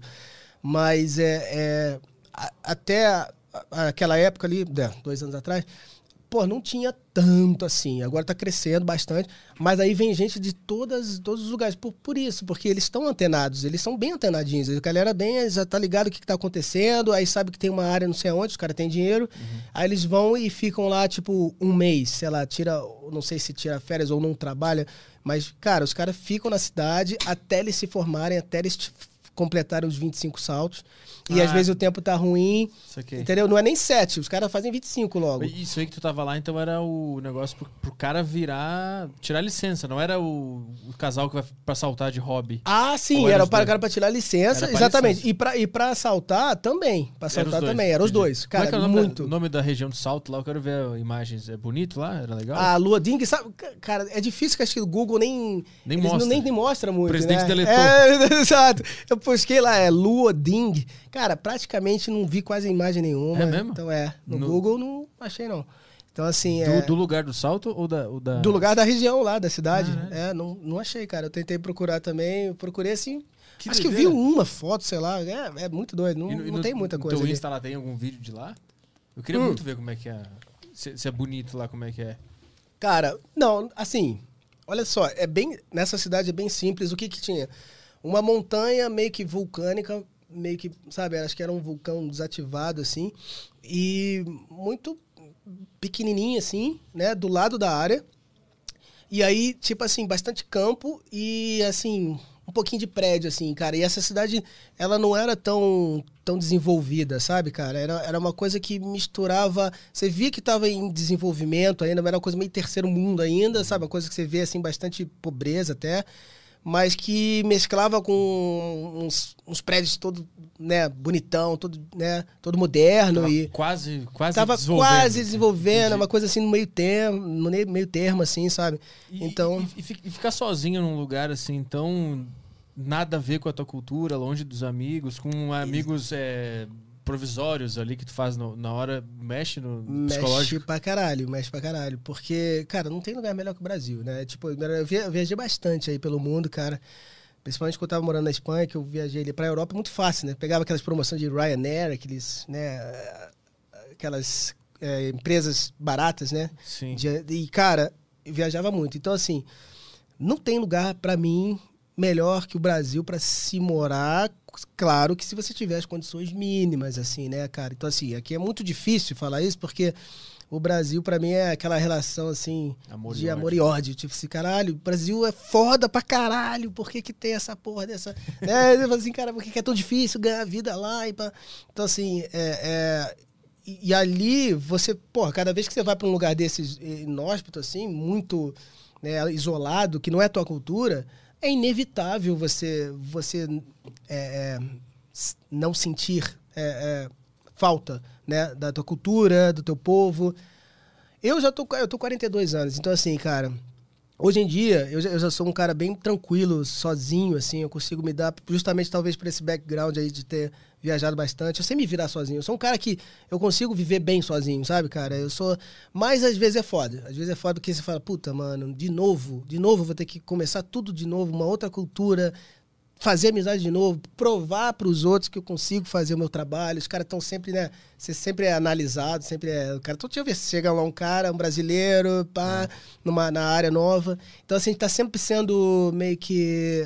Que se provar. assim. Se provar o tempo inteiro, isso cansa, porque você. E existe muita expectativa, né, do cara. Primeiro, as pessoas querem te, né, te conhecer, saber quem você é, como é que é a sua cabeça, conhecer a sua história, conhecer a sua cultura. Então é sempre uma pressãozinha que você tem que estar, sabe, você tem que estar disposto, tem que estar, estar bem é, é, é, psicologicamente também, sabe, para você enfrentar isso. E, e é cansativo, é tudo uma novidade, é tudo muita, muita informação nova também, que você tem que ficar lidando com aquilo. E isso enche o saco, cara. Chega uma hora você, caralho, mano, eu quero minha casa, eu quero estar ali com o meu, meu cantinho, sabe, ter minhas coisas. Então esse fato de você ser nômade, você tá toda hora tendo que recomeçar cada temporada que você faz é muito cansativo. Então é inevitável você não sentir um pouco de falta e, porra, da tua comida, sabe? Pô, coisas básicas assim, sei lá, cara. Conhecer alguém, sabe? Você tá sozinho ali, não tem namorada e, porra. Tinder na China não tem. Tinder né? na China, então. É, eu Deve acho que ter. tem, tem, tem, mas é porque eles precisam. Eles têm que desbloquear, né? Que vocês têm o, o VPN lá, sei lá, que você Ah, desbloqueia, tem você tem, consegue pular, acesso à, à internet. Eu tinha que comprar, tinha que pagar isso para poder acessar o, a internet, né? Os o Google, né? né? Esses vídeos. Tô ligado. Nossa, velho. É que lá não pode, lá, Não lá- lá é pode, não proibido, pode, lá. é tudo proibido. E- Isso aí dá merda forte. Esse negócio de. de- tu, tu trabalha por temporadas, é isso? Tu, tu sai em temporada, trabalha numa região, volta pro Brasil. Perfeito, é Aí, isso. Na próxima temporada, como é que se divide essas temporadas? Como é que funciona? Então, dependendo do lugar, cara, tem temporadas de seis meses, tem temporadas de três meses, temporadas de oito meses, né?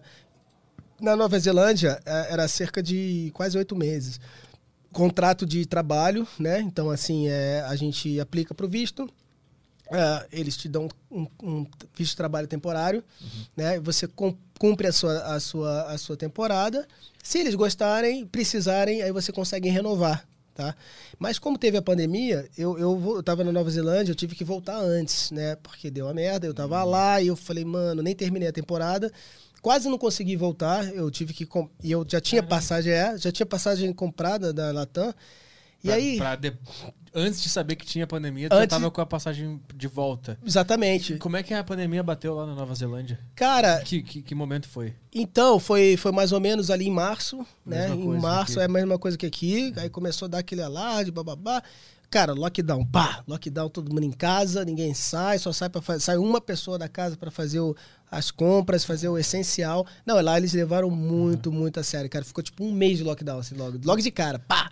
Mas e tu estando sozinho? Tava sozinho, tava morando sozinho. Eu tava lá? sozinho, eu tive que ir para casa de um do- de- dos pais de um de um amigo meu que trabalhava na área que eu conheci lá, brother. Porque não era pra pagar o lugar que tu tava, não ia conseguir pagar. Não ia, assim, eu até conseguiria, mas era a grana que eu tinha, porra, Pra pra, trazer pra Brasil. trazer pro Brasil, pra fazer minhas coisas, né? Fazer. Caralho. Aí eu falei, mano, eu vou ficar aqui no lockdown, não sei até quando, gastando tudo que eu ganhei só pra sobreviver, não rola, preciso sair daqui. Aí, pô, é, daí começou a dar esse problema. Aí eu peguei o meu carro, tipo, lá é muito fácil, muito barato, né, cara, carro lá. Tipo, lembra que eu paguei 1.500 dólares neozelandeses. E assim, é muito comum você. é, o, o- o backpacker, né, que seria o, o turista lá, estrangeiro, eles. eles um- até página do Facebook que compra e, e- e venda de, de carros usados. Então, ao invés de você alugar, você compra um carro e você fica lá três meses viajando com o carro, terminou a tua trip, tu vende. E aí você vende, você compra e vende muito barato, cara. Carro velho tal, mas funcional. Né? Eles fazem a vistoria lá deles tal, que é obrigatória. Cara, então assim, peguei meu carro, consegui uma passagem pro, pra, de ferry boat para Ilha Norte. Aí também que já tava assim, os tempos já estavam esgotando, tipo, não, você não pode, é, até dia tal, não pode mais sair da Ilha Sul, fica todo mundo preso nas suas ilhas. E eu tava, o cerco tava fechando, eu falei, cara, eu tenho que sair daqui, irmão, tenho que sair daqui. Vou para Auckland, né, pensando assim, que é para onde eu ia pegar meu voo. Eu tenho que ir lá para cima, para Ilha Norte, cara. Aí consegui, pum, fui para casa do meu amigo, dos pais do meu amigo na Ilha Norte. E aí, cara, e os voos só remarcando, remarcando, remarcando. Eu falei, não, mano, por favor, tem que sair. Aí duas, dois, duas semanas lá remarcando. E Isso porque quando deu o lockdown, eu já comprei outra passagem. Eu falei, cara, eu preciso ir amanhã, sei lá. Tipo, eu comprei para três dias. Aí eles foram remarcando. Ou seja, aquela passagem eu já tinha meio que perdido, mas aí eu solicitei o reembolso. E aí, essa nova passagem começou a remarcar o tempo inteiro, cara. Eu falei, puta, não. E, e tu ia até o aeroporto, cancelava e voltava pra casa? Não, eu, via eu na fi- via na internet? internet, mas eu tava que pres- ia, né, e cancelava na hora Cancelava cima, na né? hora, você não pode fazer nada. E para você ir até o aeroporto, você tem que provar, se a, se a polícia te parar, ele tem que, você tem que provar que você tá com a passagem, que você tem, mostrar teu passaporte e falar assim, o que, que você vai fazer lá em Auckland? Tipo assim, eles não deixavam mesmo, eu tinha que estar com a passagem, é, né, comprovar que eu estava indo ao aeroporto porque eu precisava sair do país. E aí, cara, isso demorou, demorou, daí eu ficando nervoso, porque assim, a galera foi muito gente boa, eles me receberam muito bem, a família. Mas eu sou um cara estranho lá, né? Eu fiquei me sentindo mal. Falei, cara, nossa. Dormindo né? no sofá dos caras. É, não, até, até tinha lá um, Tinha um quartinho maneiro, mas sabe quando você fala assim, puta, mano, Tô atrapalhando. eu aqui. tô atrapalhando. E eles não tá, mas é uma coisa minha, sabe? Tipo Sim, assim, sim, mano, eu sim. tô no meio da pandemia, os caras botam um estrangeiro aqui na casa deles. Uhum. Mas, porra, super gente boa, assim, eu sou muito grato por eles, assim, até, até tenho contato até hoje. E aí, cara, remarcando, remarcando, remarcando, consegui, acho que um dos últimos voos, cara, da Latam. Aí o pai do- desse meu amigo me levou pra Auckland. E aí, cara, graças a Deus eu cheguei, fui, fui pra, pro Chile, fiz a. a parei lá no Chile, peguei outro avião e, e aí vim pro Brasil, São Paulo. E o, e, o, e o medo de a qualquer momento ficar preso no Chile, por exemplo. Deixa eu- E se eu chegar no Chile. Não, mas essa que era, esse era o meu, meu medo. Eu falei, cara, porque parece que tava rolando os boatos assim, não, e talvez você tenha que ficar aqui no, no, no Chile. Quando tu chegou lá, Quando- tava rolando é, esse bota. É, rolado com, com amigos, sabe? Tipo, porra, tem que ver, porque to- todas as informações eram incertas, ninguém sabia de nada direito. Toda hora mudava, cara. Falava, ah, agora vai fechar a fronteira pra todo mundo. Não, mas peraí, os passageiros em trânsito, será que fecha? Não, fecha também. Aí outros falam, não, não fecha não. Então, porra, mano, eu nunca sabia, essa, essa angústia. Foi muito ruim, cara, que eu fiquei, tipo, duas semanas sem saber se eu ia conseguir voltar pro Brasil ou não. Aí, nego, botando maior terror nessa porra, tipo, vai morrer todo mundo. Aí, caralho, eu vou chegar lá, não vou ver minhas famílias, que porra é essa? Entendeu? Eu muito tenso pra Eu falei, caralho. Aí cheguei, beleza, deu tudo certo. Eu fiquei em quarentena na, na casa da minha irmã, na verdade. Aí depois eu fui ver meus pais, aí fiquei lá 15 dias na casa dos meus pais. Eu falei, puta, agora, brother, tem que. Vou, vou, vou alugar uma casa. Vou pra Boituva, onde, onde eu, onde eu já, já morava antes, né, por causa da profissão. Então é. Aluguei, consegui uma casa de uma amiga é, minha, que tava, porra, livre. Eu falei, nossa, pra mim, imobiliada, tudo perfeito, assim. E aí, cara, aluguei e fiquei lá fazendo, fiquei na pandemia lá, sozinho, em Boituva, sem trabalhar, que a gente, mas com. Tive muita sorte, cara. Eu tive muita sorte por ter trabalhado na Nova Zelândia, que eles são muito sérios lá, inclusive para para estrangeiros, tive todos os direitos que os cidadãos é, neozelandeses tiveram. Então, na- eu tive auxílio né, durante seis meses, cara. Seis meses eles me pagaram, Mesmo sem mesmo não estando lá. Mesmo não estando lá. Bizarro, bizarro. seguro-desemprego, né? Tipo, o seguro é por causa do. É um ajuda por causa do Covid. Foi específico, Ah. um subsídio do Covid. Bolsa específico. Bolsa auxílio. Bolsonaro. Exato, exatamente. Isso Caralho, aí. e- Bizarro, né? E quanto, qual é a moeda deles? É o que lá? É, é dólar neozelandês, que valia um pouco menos, assim, que o. Devia estar valendo, tipo assim, é, 3,50 reais, assim, sabe? 4 no máximo. O dólar tá acho que 5 e pouco, né? Não Tá sei quanto é. cinco. É, 5. Então, devia ler um- tava quase. Um, tava uns 3,80, alguma coisa assim. Era é, algo assim, sabe? E, e, cara, Seis meses de. de pô, seis disso. meses com um saláriozinho legal. Falei, nossa, mano, não acredito, só, só lá mesmo. Bizarro, né? Tipo, foi muita cagada, muita cagada, né? Essa que foi a verdade. Muita cagada. Aí eu, pô, consegui. Aí eu falei, pô, é pra ficar isolado, eu vou pro mato e vou fazer base jump. E vou saltar. Saltar. E eu fui pro Espírito Santo. Pro... Fiquei, três, fiquei três semanas no Espírito Santo fazendo base jump. Que daí Agora, já é. O que, que é? Vamos lá, vamos partir Exato, pro vamos partir Base pro jump. O que é o base jump? O Base Jump é uma sigla é, que vem do. Da, das, é, de- da- dos. é um- como é que se diz? É, B de building, né? B- building, A de antena, S de span e E de earth. Então seria prédio, antena, ponte, earth, penhasco, é montanha, né? Então é, é, é tipo uma sigla, né? Base Jump, que seria é, saltos de objetos fixos, né? Então a gente não precisa de uma aeronave, eu não preciso eu não preciso estar num balão, não preciso estar num avião. Eu posso saltar com o meu paraquedas de um prédio de 50 andares, por exemplo. Então, assim, ah, o base jump, ele, na verdade, ele, ele veio do paraquedismo, né? Então, assim, muitos, há muitos anos atrás, acho que foram alguns americanos que, é, da década de 70, eles, eles viram a possibilidade de você saltar de penhascos, tão altos que eles eram, né?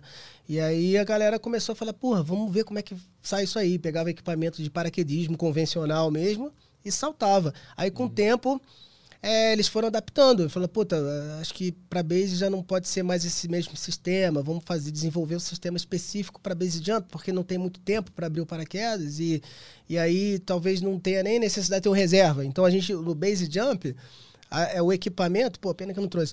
Ele ele só tem um paraquedas. Ele não tem reserva. Então assim, porque você abre o paraquedas muito baixo.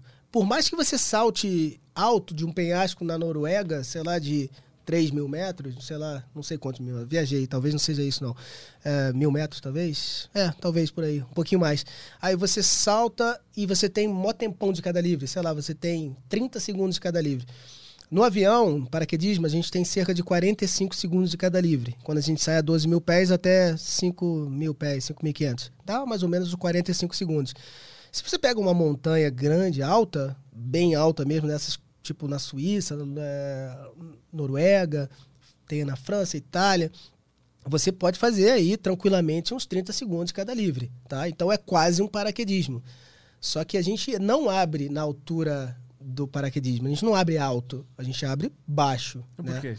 Porque o que acontece, é, dependendo do terreno que você está voando, dependendo da, da situação, é, você precisa alcançar a área de pouso. Então, o base jump, ele não é só saltar, né? Ah, porque é alto, porque é legal, porque não, ele precisa ter uma área de pouso, né? E nem sempre a área de pouso, ela está no pé do, do objeto que você saltou. Então, às vezes, ele está lá na frente. Tipo assim, tá numa estradinha a, a alguns quilômetros ali, né? A um quilômetro, talvez, dependendo da altura, dependendo do lugar. Então, assim, tá longe. Então eu não posso abrir, Ah, né? entendi. Aqui, porque talvez eu não consiga. Saiu, abriu. Puta, não sei nem se eu vou conseguir chegar lá. Entendi. Então você voa, voa, voa, né?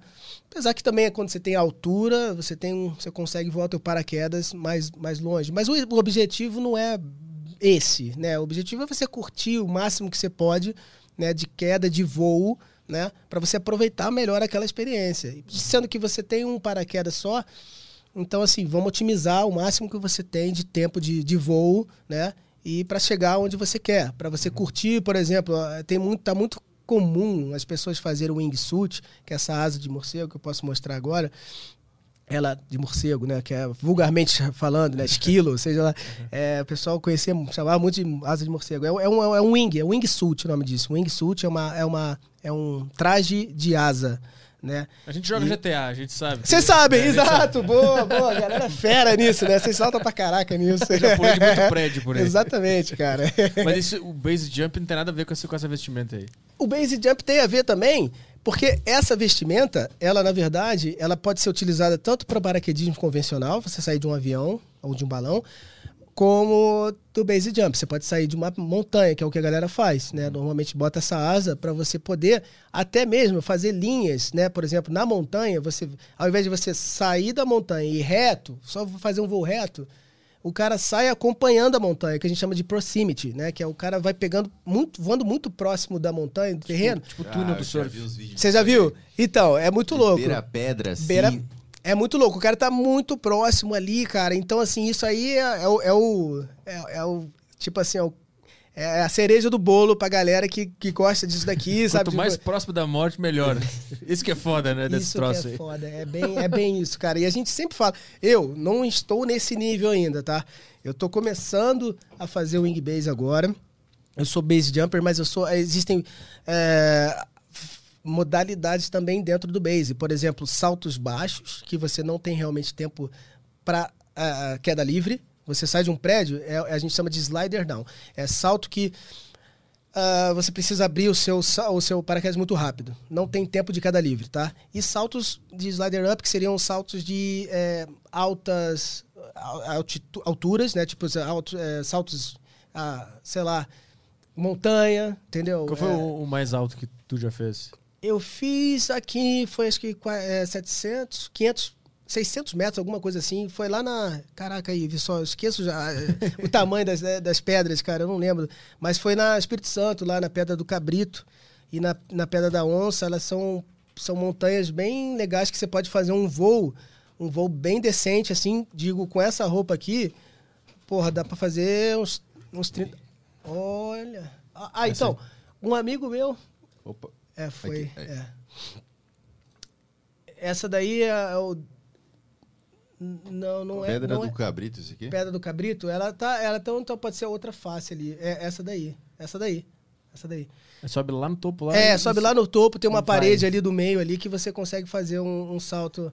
Um salto alto. É, olha aí, ela aí. No, no teu Insta não tem os vídeos desse salto? Eu já vi- eu vi uns de wing lá no teu Tem. Insta. Você consegue abrir, pega o Insta dele, tem vários dele que tá com a, Boa. do GTA ali. Isso. Exatamente. passar. Pô, vamos ver. Cara, é mais fácil mostrar os vídeos, É. Ele, pu- ele puxa ali e passa na tela. É, Aí Tem- já- exato. Vou abrir uma. Qual que é Ó, aqui? é- essa, cadê? Boa. Aí vai passando aí, vai, vai, vai descendo. Isso. Aí você vai ver, pode ir mais. Pode mais, pode mais. Pode mais. Aí, ó. Tá vendo? É, é, é, então, lá em cima da montanha, ali em cima, em cima dessa, aí, ó. Esse é o ponto de saída, por exemplo, de uma das rampas. Aí, ó. Nossa. Olha aí, eu tô lá é, numa rampinha que colocaram. Pô, aliás, é, tem que agradecer muito essa galera. Tem uma galera é, muito faca na caveira aí no Base Jump Brasil. Que os caras, é, além deles abrirem esses, esses exit points que a gente chama, né? Os pontos de saída, né? Eles, pô, fizeram um trampo de levar a rampa pra lá, entendeu? E Isso que é loucura, né? isso é muita loucura. Os caras são muito, assim, eles têm muita experiência escalada. Vem muita gente do escala- é, da escalada. Então, o perfil do, do base jumper, ele é muito dif- diverso, tá, cara? Então, tem, tem gente de tudo quanto é, é esporte.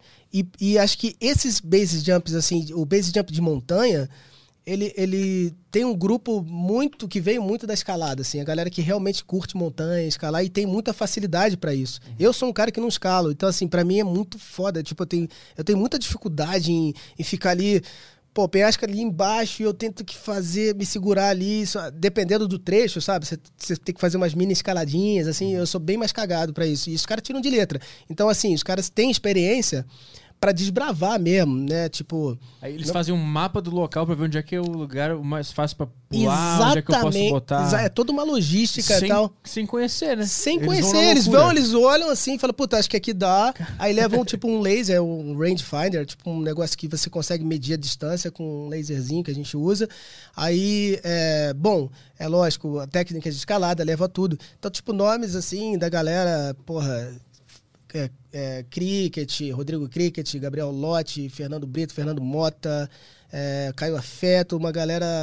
Vários outros nomes que é foda até agora deixar alguém de fora, mas são caras assim que fizeram muito assim pelo esporte, sabe? E pra Então- tu chegar ali, como é que tu faz? Como é que tu vai até lá? Então, tem uma trilhazinha.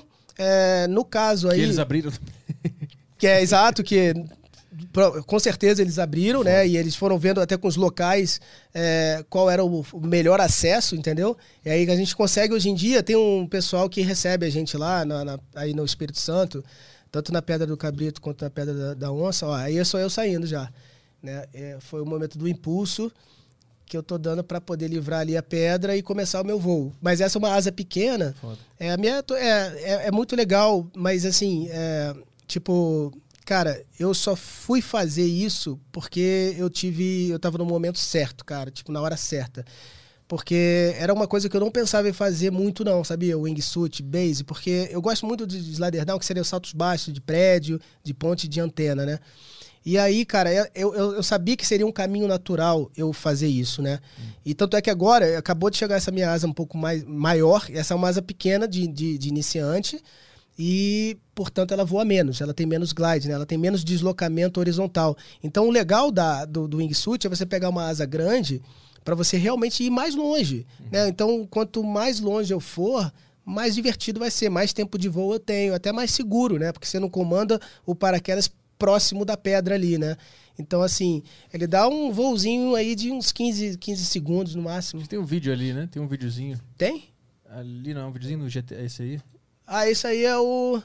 É o vídeo que eu fiz do avião, cara. Eu fiz um. Ah. É, um, tre- um Fusca aí. um, um treinamentozinho básico com para conhecer essa asa aí, que era um dos primeiros voos que eu tava com essa asa. É do um coach, o Zé Pinga, né? Um camarada meu, que tem essa escola de wingsuit é, lá em Boituva. Aí ele fez essa ediçãozinha aí. Ele que tava me filmando para me, me dar o coach, me treinar, né? Para conhecer essa asa. E, e aí isso aí, isso é no céu de Boituva, né? E, vamos lá, a pergunta que eu não quero calar. Lá de cima, a Terra é plana ou não é? excelente, excelente. Dá pra ver aí, né, cara? Super plano. Qual é, a, qual é a pira? Qual é a sensação que dá estar nesse local, nesse local agora? É- é- então, o que acontece? É o mais próximo que você pode chegar de um voo de um pássaro, né, irmão? Porque você tá com as asas ali exatamente, totalmente preso. Assim, a gente não tem muita liberdade de movimento, né? Então você tá ali realmente todo esticado ali. Eu tenho que esticar aquela asa para ela poder voar, né? Então ela vai entrando aqui, ela tem entradas de ar que ela pressuriza esse tecido todo, ela fica semi-rígida, fica como se fosse um aerofólio, uma, uma, uma asa, é uma asa. E aí ah, isso te mantém mais tempo no ar, né, no céu, voando. Ele, ele, você consegue ter um deslocamento horizontal muito maior do que apenas sair sem a asa e você cai muito mais verticalmente, né? Mas eu- digo, tipo assim, espiritualmente ou psicologicamente Ah. falando, que, que, qual é o, o, o prazer, qual é a sensação? Tu enxerga algo além sobre a vida, estando, estando ali naquele. Não, não ali. Te falar que essa questão mais espiritual eu levo mais pro base jump. Ah. Pro paraquedismo eu não, não tenho muito essa ligação espiritual. Mas pro base jump sim. Porque para mim, cada salto de base é, é, é, é um, é um mini ritual. Sabe? É uma, é uma mini preparação que eu preciso fazer. é, inclusive espiritual, sabendo que eu posso ter o último salto da minha vida, Ah, sacou? Então, é, é, é, isso é foda, porque, cara, por mais que você tome todos os cuidados possíveis, você, a gente sabe que o, o, o base jump é um esporte, assim, que ele não permite muito erro. E, sim, cara, se você não levar a sério, se você não se preparar, é realmente muito fácil de morrer, cara. Muito fácil de morrer. Então, assim, é por isso que eu falo, a galera que procura, hoje em dia, o pessoal procura o paraquedismo para ser base jump, mas existe um, um mínimo de progressão no esporte de paraquedismo para você estar apto a sobreviver no base, sabe, cara? Tipo, é- é- é- aí tem a ligação espiritual, sabe? Então, assim, eu sou muito de seguir a minha intuição, tá ligado? Tipo, é, puta, mano, eu não tô me sentindo bem. Eu não tô sentindo uma, um- é uma vibe legal, eu não tô, não tô com um bom feeling, então eu não vou fazer esse salto, sabe? Eu vou descer, eu vou sobo no objeto, chego lá, começa a fritar, que a gente fala, né? Que é tipo, caralho, fica com muito medo. Se eu tiver com muito medo, fora do normal, não tem por que eu fazer. A, a- a minha intenção não é passar terror. Eu não tô ali para me, me expor a um risco que eu sei que é inerente ao esporte, assim, à toa, sem pensar, sem ter um, um, um significado, um sentido. Apesar de, de achar um sentido nisso, é muito complexo, é muito difícil das pessoas entenderem, quem está de fora, por que, que a gente pratica o base jump, né? Porque muitos acham que é uma simulação de suicídio, né? Tipo, caralho, mano, você tá se jogando de verdade, você fala, cara, o cara tá tentando tem, se suicidar. Tem vídeo do base jump no teu Insta? Tem, pode ver os primeiros, assim, logo no começo. É, tem vídeo de base jump é, saltando de uma ponte, por exemplo. Quer ver? Logo lá em cima. É, vai, vai subindo, subindo, subindo. Pode subir mais. É, aí, ó, ó. É, lá, desce mais um pouquinho. Desce, aí, ó. Esse aí, pode, pode ser esse aí. Uhum. Esse aí, por exemplo, é uma ponte no sul. E no sul do Brasil, interior, em que eu estou fazendo um salto que a gente chama Nossa. de slider down. É, ele, ele é uma ponte de 143 metros, é um viaduto. E, cara, eu, eu, eu saio. Né, nesse caso, eu vou fazer uma manobrinha, né? Que eu vou dar tipo um barrel. Olha lá, dei um barrel e lancei o, esse pilotinho que eu te mostrei. Aí abriu, abriu o paraquedas e eu vou fazer o pouso ali no gramadinho. Então, você vê que não dá tempo de queda livre, quase. Eu uhum. tenho que sair e abrir o paraquedas. Então, é só pra sentir o medo mesmo. É só pra sentir o medo, exatamente. só pra sentir aquela sensação, tipo, caralho, sobrevivi, mano. Se Puta isso aqui não pariu. funcionasse, eu tava morto. Morto, velho. exato. Caralho. É muito louco isso, né? Eu sei que é louco. É, é difícil de entender isso, cara. Mas isso aí... Isso é muito louco. Tu, tu, já chegou em alguma resposta de por que que tu busca isso? Essa adrenalina tão grande? Eu cheguei. Eu cheguei mais ou menos numa questão de... Assim, cara, é tudo que é um pouco assim desconhecido assim às vezes acaba te atraindo de uma certa forma. Eu fico viajando numa sensação que eu já escutei que já tiveram é, outras pessoas comentaram que eu era mais novo assim e eu tenho muito medo de altura tá? Deixa bem claro isso isso é muito louco. Por mais por mais que não faça sentido seja uma né, uma contradição muito grande eu morro de medo de altura. E eu acho que é por isso que eu faço base jump porque ele cada vez que eu abro paraquedas a sensação de que eu superei isso, cara, é tão grande. Não só de ter sobrevivido, óbvio, mas de, pô, caralho, mano, eu, eu venci aquela porra. Eu tava cagado, mas eu fiz, cara. Eu fiz e tô, tô ficando bom nisso. Tô, ficando, tô, tô, melhorando nessa, nesse bom que eu digo no, na superação, né? Entendi. E isso me traz uma segurança, isso me traz um, um, um domínio de você saber é um teste. Talvez seja uma coisa meio egoísta da gente ficar se testando, talvez. Uhum. Mas acho que é natural do, do, ser humano a gente querer saber um pouquinho dos nossos limites. Mas de uma forma que, para mim, hoje em dia, com a maturidade que eu acho que eu tenho hoje, que acho que eu não tinha antes, é, eu consigo talvez me manter dentro do possível. Assim, eu vou fazer o máximo para me expor é, situações desnecessárias. Uhum. Então, eu tento sempre raciocinar, pensar se vale a pena ou não realizar o salto, tá? Uhum. Então não é uma loucura de chegar ali, quero saltar a qualquer custo. Não tem isso quantidade para mim de salto não significa mais nada, absolutamente nada. Eu só vejo a qualidade e o que aquilo está me proporcionando de sentido na vida. A partir do momento que eu falar base jump não faz mais sentido para mim, fazia sentido para mim é eu não só superar o medo, mas aquela sensação, aquela experiência para mim, está sendo tão, tão forte, tão intensa. É, por mais louca que seja, talvez, essa dependência da adrenalina ou essa necessidade da adrenalina, é o que eu ainda sinto. É o que mas pode mudar a qualquer momento. E eu espero que seja de uma decisão minha, não porque eu tenha que mudar por uma razão outra que seja um acidente, Deus me livre. Mas, mas eu sei que pode acontecer e a minha cabeça está preparada para isso. Então, assim, hoje eu pratico o base jump sabendo em todas as consequências que ele pode acarretar. E por isso que eu tento sempre me preparar o melhor possível e não ter é, vergonha de, de repente, amarelar para um salto. Os amigos estão lá, todo mundo, vê, vamos saltar. Eu falei, puta, não vou, não tô afim, tô com medo, sei lá. Vou ficar, vou descer. Bom salto para vocês. Então, assim, saber reconhecer os meus limites, eu acho que é o mais importante para mim. E é o que eu mais admiro nas outras pessoas, que são as pessoas que não estão ali sendo estúpidas, não estão sendo é, ali fazendo algo para provar para alguém que eles são é, corajosos ou que eles são fodões, seja qual for o termo. Mas assim, ninguém precisa provar nada para ninguém. Ali, o, o Base, eu acho que é, é até. Pode até existir pessoas com, essa, com esse perfil, mas ele, ele te une.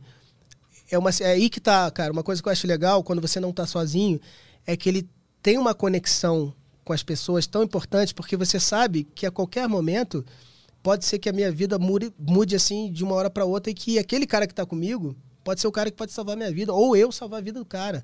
Então é, é uma é uma a, a gente tem que ter uma união naquele momento que a gente deixa todas as diferenças, qualquer que seja, se você tem ou não tem com alguém, ela tem que estar de fora, porque vocês estão se arriscando juntos, vocês estão num momento, às vezes num momento, num, num, num lugar super é, é, é, inóspito que, que até para fazer um resgate é difícil acesso.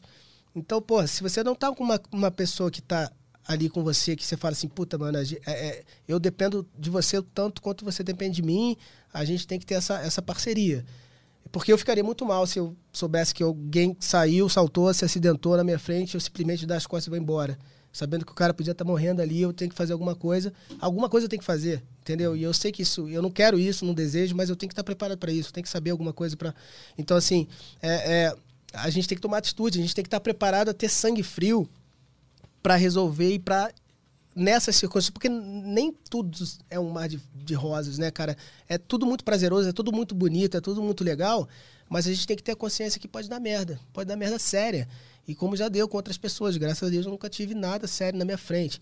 Mas é assim, porra, é, então essa coisa, essa, essa, essa sensação forte me faz me conectar com a vida de uma forma tão profunda, assim, de falar, cara, agora eu, eu realmente estou vivendo intensamente. Tipo, caralho, são mais intensos que eu consigo chegar em toda a minha vida, em qualquer situação que eu esteja, cara. Porque eu sei que a partir do momento que eu tiro meus pés do objeto, eu já decidi que a minha vida ela pode, ela vai depender só de mim. Assim, mais de mim do que existem as condições meteorológicas também, né, climáticas, mas, mas não deixa de ser uma decisão sua saltar se, né, se, aquela, se aquela condição tá ruim, foi uma decisão errada sua. Uhum. Né? Você, você teve uma decisão ruim, porque a, a, o clima estava ruim, a, muito vento, nada propício para o salto, e você decidiu ir. Então, assim, a decisão é só sua. Ninguém é responsável pela sua vida, não é o meu amigo que está comigo, sabe? Eu, eu, ele não tem que me, ele não tem obrigação de, de me salvar, de me resgatar, de cuidar de mim, entendeu? A gente sabe que cada um que está lá está é responsável pela sua própria vida e você está lá porque você quer, você que decidiu isso, ninguém está te obrigando a fazer nada. Então essa consciência é muito importante. Não depender de ninguém. Faça sabendo que, brother, você tem que se virar. Se acontecer alguma coisa e eles puderem ajudar, ótimo, maravilha, ótimo. Mas se não, cara, você tem que estar tranquilo de, de aceitar essa situação. Então, isso é isso demorou para mim, cara. Por isso que eu falo, eu cheguei num estágio que que eu já entendi essa, essas, essas circunstâncias né, que podem ocorrer, que eu espero que não aconteçam, mas que está aí, que faz parte. Ninguém pode esconder isso. A gente não pode se virar, não pode querer só, só a parte boa da vida. É, é lógico que eu quero, mas a gente tem que entender que, porra, ela pode ser cruel também, ela pode ser difícil, né? Não é tão fácil quanto a gente parece, quando a gente acha, quanto a gente gostaria que fosse. Então, todo o caminho para você também fazer o base, ele também é, é, precisa respeitar isso, sabe? Eu respeito muito o base jump, sabe? E, e, e, não acho que às vezes as pessoas vão procurar que elas às vezes não tem noção. Não é culpa delas, não é culpa das pessoas que são inexperientes, o garotão que está lá, acabou de fazer o curso de paraquedismo, já quer se jogar da pedra. Não tenho nada contra isso. Eu acho que é o sonho de, das pessoas, elas têm que realizar. Se eu faço, todo mundo faz, todo mundo pode fazer.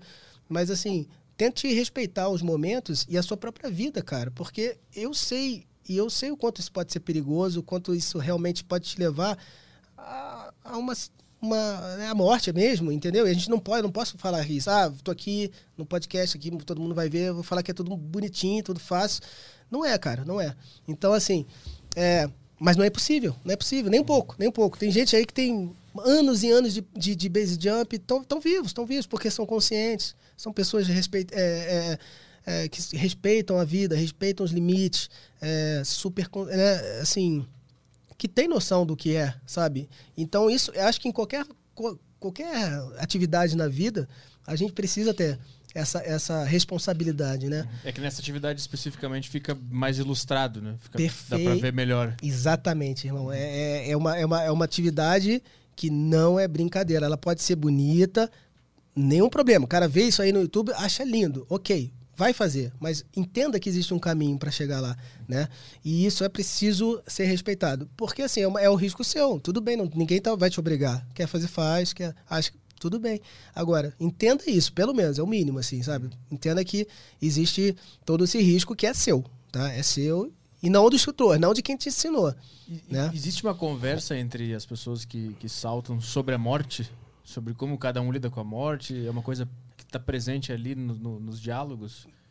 Legal a pergunta, porque na verdade eu acho que no fundo, no fundo, todo mundo sabe que, que isso pode acontecer a qualquer momento, então a gente, as- alguns momentos, vira até uma piada. Aham. Vira piada. Foda. A galera faz piada. A gente faz piada. É, é escroto, mas hoje em dia eu nem faço muito. Porque eu acho que eu passei um pouquinho dessa fase, assim, sabe? Tipo, eu acho uma coisa séria que eu respeito.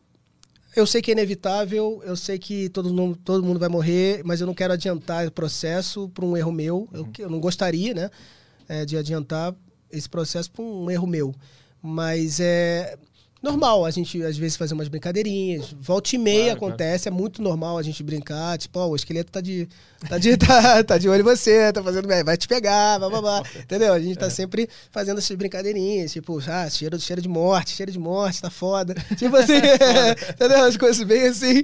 Aí você fala assim, caralho, mano, porra. Principalmente pra quem tá começando. A galera gosta de dar um, botar um terrorzinho. é foda, cara. A galera é galera começa a fazer escrota. É, você já cheiro tá sentindo morte, cheiro, né? sentindo cheiro? O cara, primeiro salto do cara. Exato, exato, cara. É foda, cara. E, e isso aí Mas é bom pra. É bom. Tira a pressão. é bom, pouco tira um da- pouco a pressão e também o cara entende que realmente, assim, puta, é- ele tem que estar preparado psicologicamente, sacou? Até Uhum. para as brincadeirinhas. O que às vezes é legal e o que às vezes não é legal, mas isso é do perfil de cada um. Né? Vamos ah, vamos lá, mostrar? deixa eu mostrar aqui, ó. Então, galera, é o seguinte, pode é, me ajudar aqui? O que, que tem que fazer? Eu vou, eu vou ver como é que ela, ela tá aberta aqui, a asa. Cara, é pesado o bagulho. é pesado, é pesado. Só vou fechar um pouquinho aqui assim. Aqui também. Nem vou fechar tudo, mas dá pra ilustrar aqui como é. Então, ó. É o seguinte. Será que dá pra ficar em pé? Não dá, né? Que, eu tenho que Dá, dá, virar aqui assim, ó. Fazer assim, ó. Beleza. Aí, ó. Aí é o seguinte, cara. Essa aqui. Pode, pode, você segura dessa ponta aí. Aí, ó. Puxa, mas... Boa. Legal, legal. Segura essa asa aqui, ó. A gente abre ela aqui, ó. Então, o que acontece? Eu, basicamente, o meu corpo fica aqui dentro, né? Com, eu, eu tenho que esticar os meus braços, né? Ao máximo que eu puder, né? De, de envergadura. E também abrir as pernas o máximo que eu puder para fazer o efeito que essa asa ela foi feita para fazer, que é, é justamente esticar o máximo de tecido e é por onde o ar entra aqui. São essas, tem essas entradas de ar, os inlets aqui que a gente chama. Acho que tá botar uma caneta aí. Parece um copo, uma cerveja, sei lá. Aí, ó, tem aqui um, as entradas de ar da asa da perna, que, que ela é conectada com as pernas aqui, e essa aqui com os braços, né? E eles têm toda essa, essa... A gente pode abrir aqui o zíper, que a gente consegue ver como que é dentro e tal. Então, cara, aí a gente obviamente conecta aqui com a parte de trás com o equipamento, e aí você precisa voar todo, né, esticado, né? Basicamente, você vira realmente uma asa Cara, Cara, um- é- é- essa aqui isso aqui é algum tecido especial é é nylon. Nylon hip, hipstop, assim, né? Que ele, ele, se houver um rasgo, ele, ele para, né? Não vai rasgando tudo de uma vez, né? Então, é, é- isso aqui chama-se wingsuit, né, cara? É, é, o- é o que é o pessoal usa. Aí tem vários, vários modelos, vários tamanhos, né? Aí. Tem vários... Aí, beleza. Tem vários tamanhos, vários modelos, vários fabricantes. Então, isso vai, de- vai do, do perfil de cada um, sacou? E, então, e esse foi a última modalidade que tu começou a fazer, é isso? exatamente. Foi. é, é, e ela é a... Ela é mais perigosa? Porque o que, eu- o que eu vejo os caras fazendo, passando por meio de pedra e, e túnel, aquilo, tu, tu quer chegar nesse nível? Então, não é o que eu quero. É, eu sei que é foda falar, que às vezes a gente fala isso não é, daí começa aí e fala, hum, acho que dá, hein? acho que legal, dá, sim. acho que eu vou fazer. Não, mas eu acho que eu não tenho muita vontade. Pra falar a verdade, assim, sinceramente, é, eu acredito que não, tá? Eu acho que eu não. Porque é, é pushing the limits, né? Tipo, se puxar demais assim. E não há, não critico quem faz jamais. Eu acho Cada um isso tem o seu limite. Total, eu respeito muito isso, cara, porque isso é muito individual. Isso é muito da, da cabeça de cada um. O que realmente faz sentido para a pessoa. Então, acho que o mais importante é fazer sentido. Uhum. Né? Na minha cabeça, isso precisa fazer um sentido maior. Por isso que eu falo, eu acho que não, tá?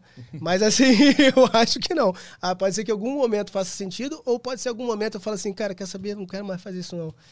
Tipo, cansei, não vou fazer. Então, então para mim é muito. É tão assim possível, né? De repente, eu mudar minha cabeça do nada, porque eu encontrei um objetivo, eu encontrei um, um sentido que eu falo, caraca, agora, agora sim tá batendo, legal, vou experimentar. Ou simplesmente falar assim, puta, agora não, cara, não quero fazer e vou parar com tudo. Conheço pessoas que fazem, fizeram, cara, foram excelentes atletas, hoje em dia não fazem nada, parou, parou até com paraquedismo, mas que foram lá, pioneiros no Brasil, pô, fez acontecer a cena. E hoje em dia não querem saber mais disso, né? Vira pai, de repente tal. E é totalmente compreensível. Então, assim, não é a minha meta. Não é a minha meta passar por dentro de buraco ou... ou... Mas acho que um proximityzinho passar perto da... Porra, acho que isso aí é tranquilo assim, de fazer. Assim que começa. Né? Assim que começa. É, o perigo tá aí. Só é... Pra eu entender a, a, tua história, a gente passou por cima da... Antes, lá no início, a gente falou um pouco sobre como que tu encontrou esse mundo, né?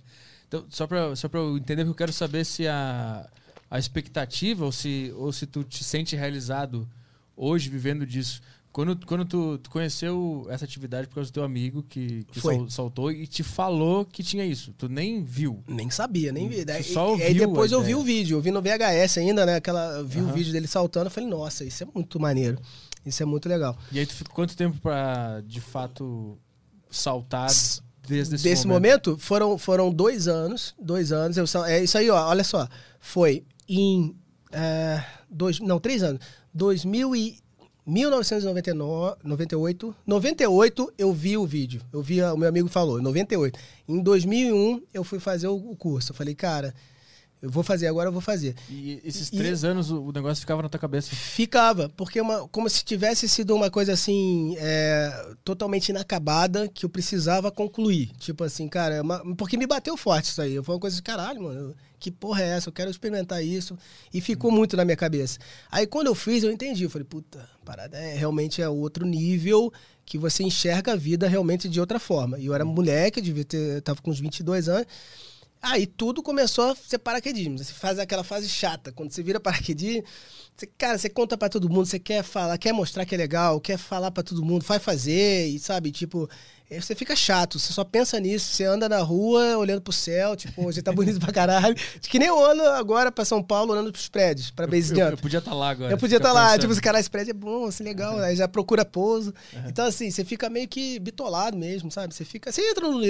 O paraquedismo, assim, quando você passa a viver, é, é uma das coisas que a, a princípio estava até me incomodando um pouquinho, que você fica bitoladão, você fica num, num, universo paralelo, você só pensa no seu mudinho, você fica ali no teu mundo. Cara, a gente brinca de Neverland, tipo, Terra do Nunca, sei lá, você fica uhum. ali só se divertindo, que nem criança, aquela síndrome de Peter Pan, você não quer que ser adulto. E, brother, a vida vai passando. Aí você vai, puta, eu não vou trabalhar com isso pro resto da minha vida, dependendo do meu corpo, né, pra para poder fazer salto duplo e tudo e tal. Então, assim, é, mas é legal, ok, acho que todo mundo tem a sua fase. E quem quiser seguir assim, ótimo, não tem nada, nenhum problema. Eu tô falando do meu caso, eu não tô. Né, e aqui é a minha história, não é. Eu não tô representando a comunidade paraquedista, nem de base jump, não tô falando por ninguém.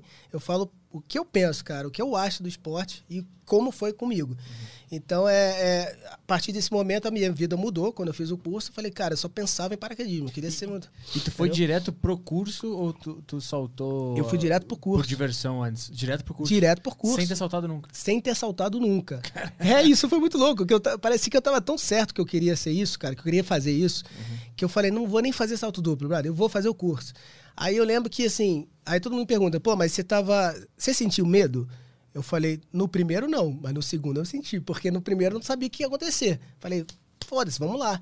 Cara, no segundo eu falei, caralho, meu, a parada é punk. É... Eu era moleque ainda, né? tudo acontece muito rápido e, cara, é, você sai do avião usar aquele ventão na cara e você não sabe se tá, tá bem. O cara fala para você fazer a posição, né, que a gente te ensina, né? Faz a box position, é tipo você ficar bem arqueado com o corpo, se apresentar bem pro vento relativo ali, né? Saiu do avião, tem aquele ventão, se apresenta, o peitão lá aberto, braço aberto, perna aberta. Calça bem no vento, para você ficar estável. E aí você só pensa nisso e fazer as tarefas que você tem que fazer daquele nível, daquele salto. E, cara, e, o, e ao mesmo tempo aquele visual e tudo, e altímetro, e, cara, porra, 200 km por hora, você fala, mano, é muita coisa, muita informação. Não sei se eu sinto medo, se eu sinto alegria, é tudo uma mix de sensações uhum. que você não sabe explicar até você ter uma opinião formada, assim, entender aquilo, demora, cara, demora. Porque logo que você faz o salto, o nível 1 lá, pô, você já tem o nível 2. Aí o cara já, beleza, agora, agora vamos treinar aqui o nível 2. Agora você vai ter que fazer curva de 90 para esquerda, curva de 90 para direita. Beleza. Aí a tal altura, tal, vai esticar a perna, vai fazer o movimento à frente. Então, é, tem simulações de comando. Então, assim, cada etapa do salto, né, cada nível do salto, são sete saltos, você tem uma tarefa a cumprir. Então, assim, meio que isso vai preenchendo a tua cabeça, você vai se preocupando em passar. Você não está entendendo direito aquela sensação que você está sentindo, né? Aí, aí um salto você sente mais medo, o outro você sente menos.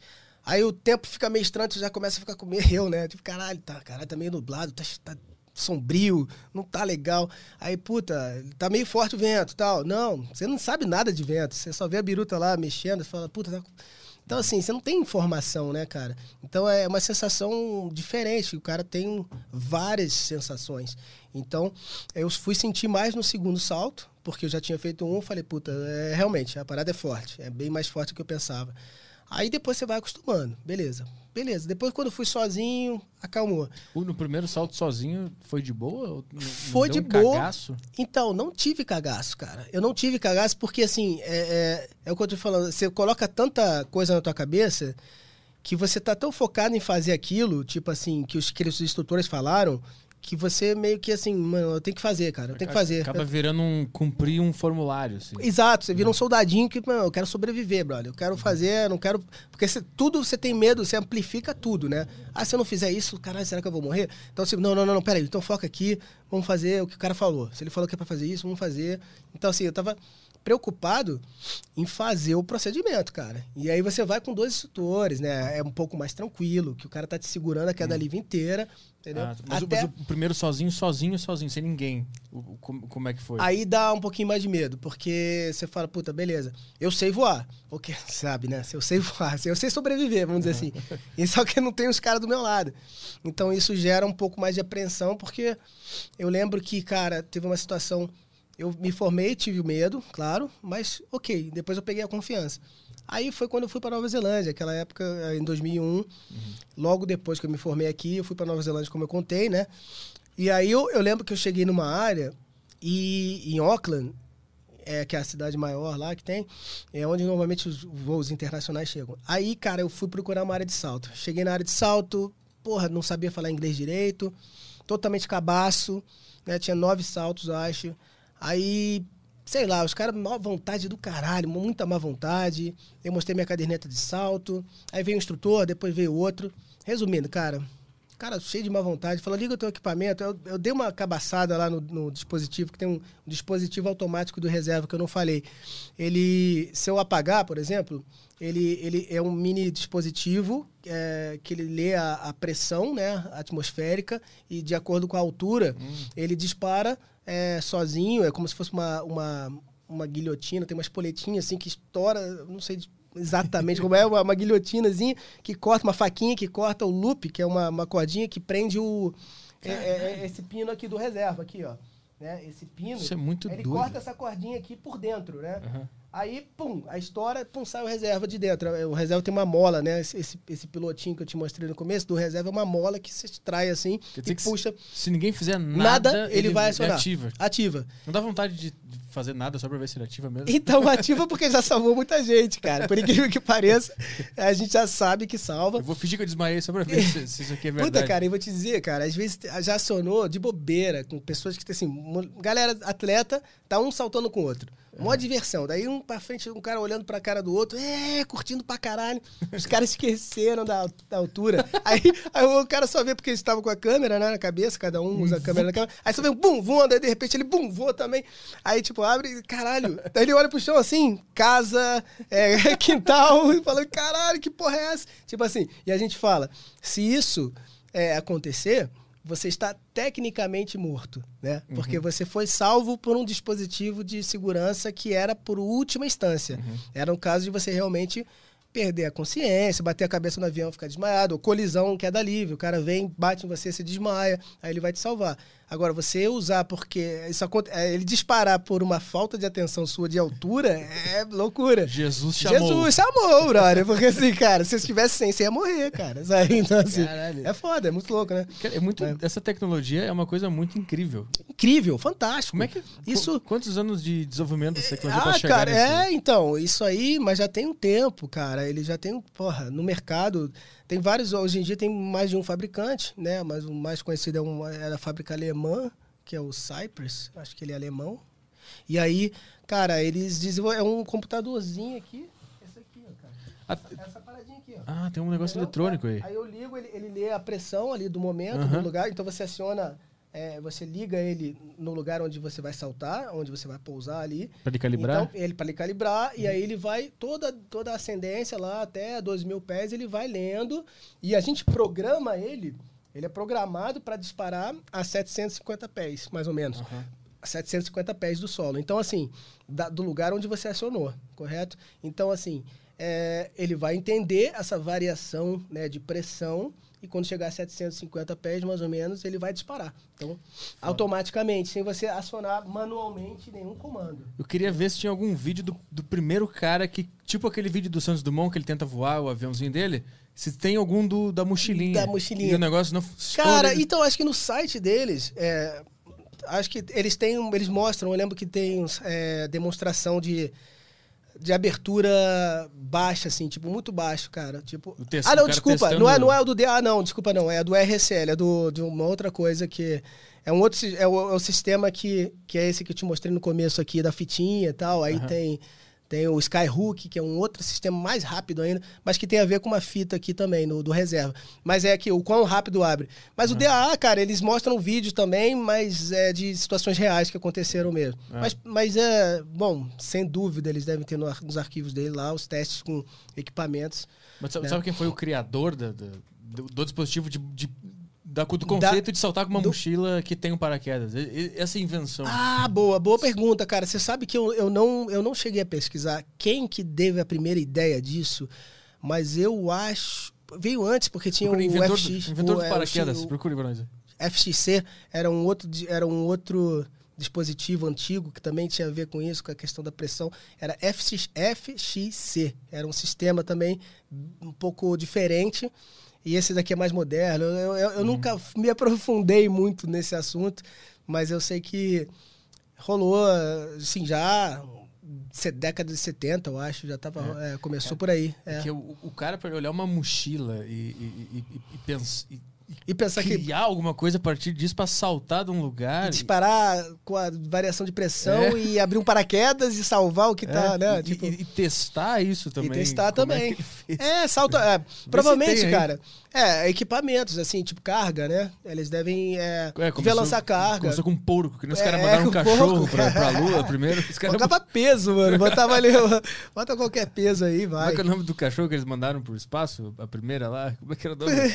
da Caralho, Rússia lá? Não, não lembro. Não lembra? Não lembro agora. Larry, não sei se era. Larry. é que é. Eles mandaram pra testar se o foguete funcionava, né? Caralho, morreu o cachorro. Morreu, morreu. Morreu, morreu, morreu.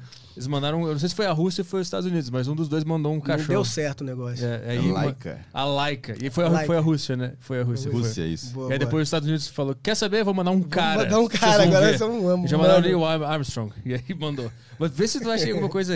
Que ano foi inventado o paraquedas? Quem inventou? Da onde o cara tirou isso? Ah, aí veio de Da Vinci, né? Que parece que a história era que ele tinha feito um projeto de um paraquedas, Leonardo da Vinci. Aham. E aí depois vieram outras pessoas que tentaram. Aí ele parece que ele desenvol- desenvolveu o primeiro protótipo de, de, de paraquedas, Leonardo da Vinci. Aí depois vieram outros, aí, aí vieram a galera testar mesmo, né? Aí Tirar da teoria na tirar da- prática. Exato. aí já começa a desenvolver uma história que. Muita gente que ficou pelo uma- caminho. Tem É. o Wikipedia aqui, né? É, o que, que tem no Wikipedia aí? Ah, história do paraquedas. Segundo a literatura, o paraquedismo começou na China há dois mil anos. Ó, Por isso que Ah. eles roubam os paraquedas da galera. É nosso isso aqui. É? Exato. Apropriação cultural. Fica na cultura até hoje. Olha isso, cara.